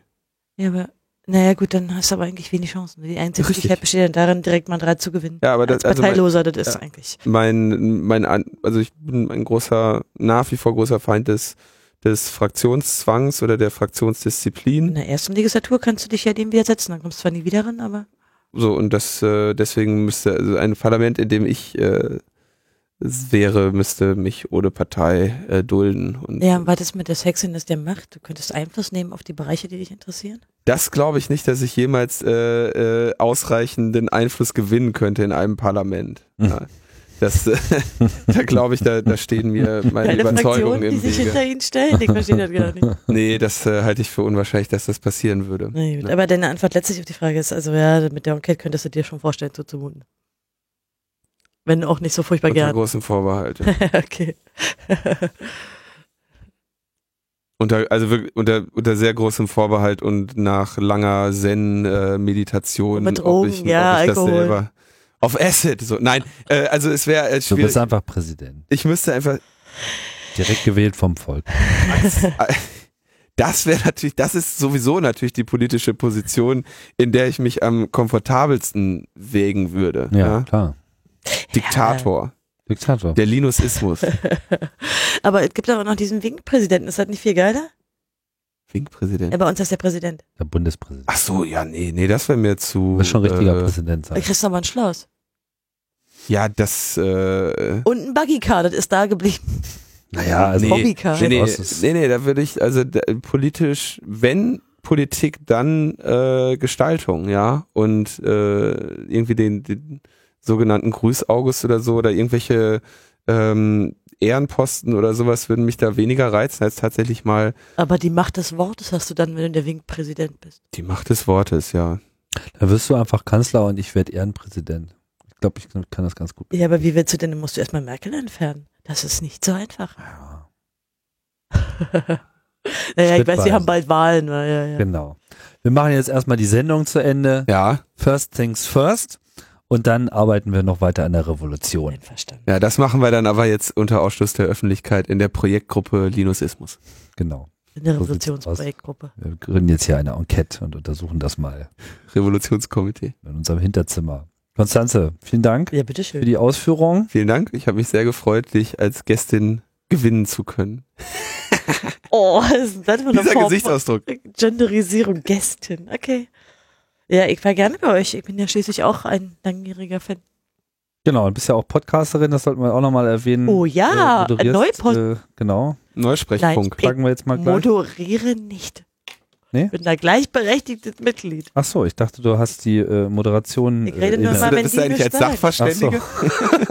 Aber die anderen reden immer die ganze Zeit, oder wie? Weil sie sind jetzt beide nicht die Vielredner. Ich glaube, ich muss da mehr schweigen. Ernsthaft, ne? Das sind mal so, so Schreiberlinge, ne? Die kriegen es mal nicht. Ja, na, vor allen Dingen sind sie ja doch etwas, wie soll ich sagen, ich rede halt auch schneller, ich krieg mehr Worte unter pro Minute. Genau. Neusprech.org, äh, äh, Org, der zugehörige äh, Podcast. Der heißt Neusprechfunk. Neusprechfunk. Neusprechfunk. Neusprech.org ist das Neusprech-Blog und der Neusprech-Funk ist der Podcast. Ähm, zusammen mit dem großen Kai Biermann und dem großen Martin Hase. Ja. Genau. Alles sehr groß. ja, die sexiesten Podcaster, die wir außer euch haben. Du hast ja gerade nochmal den Abschwung gekriegt. Boah, der Schleim der Woche. So, jetzt machen wir Schluss. Ja. Das war's. Vielen Tschüss. Dank. Feierabend hier. Bis zum nächsten Mal. Tschüss.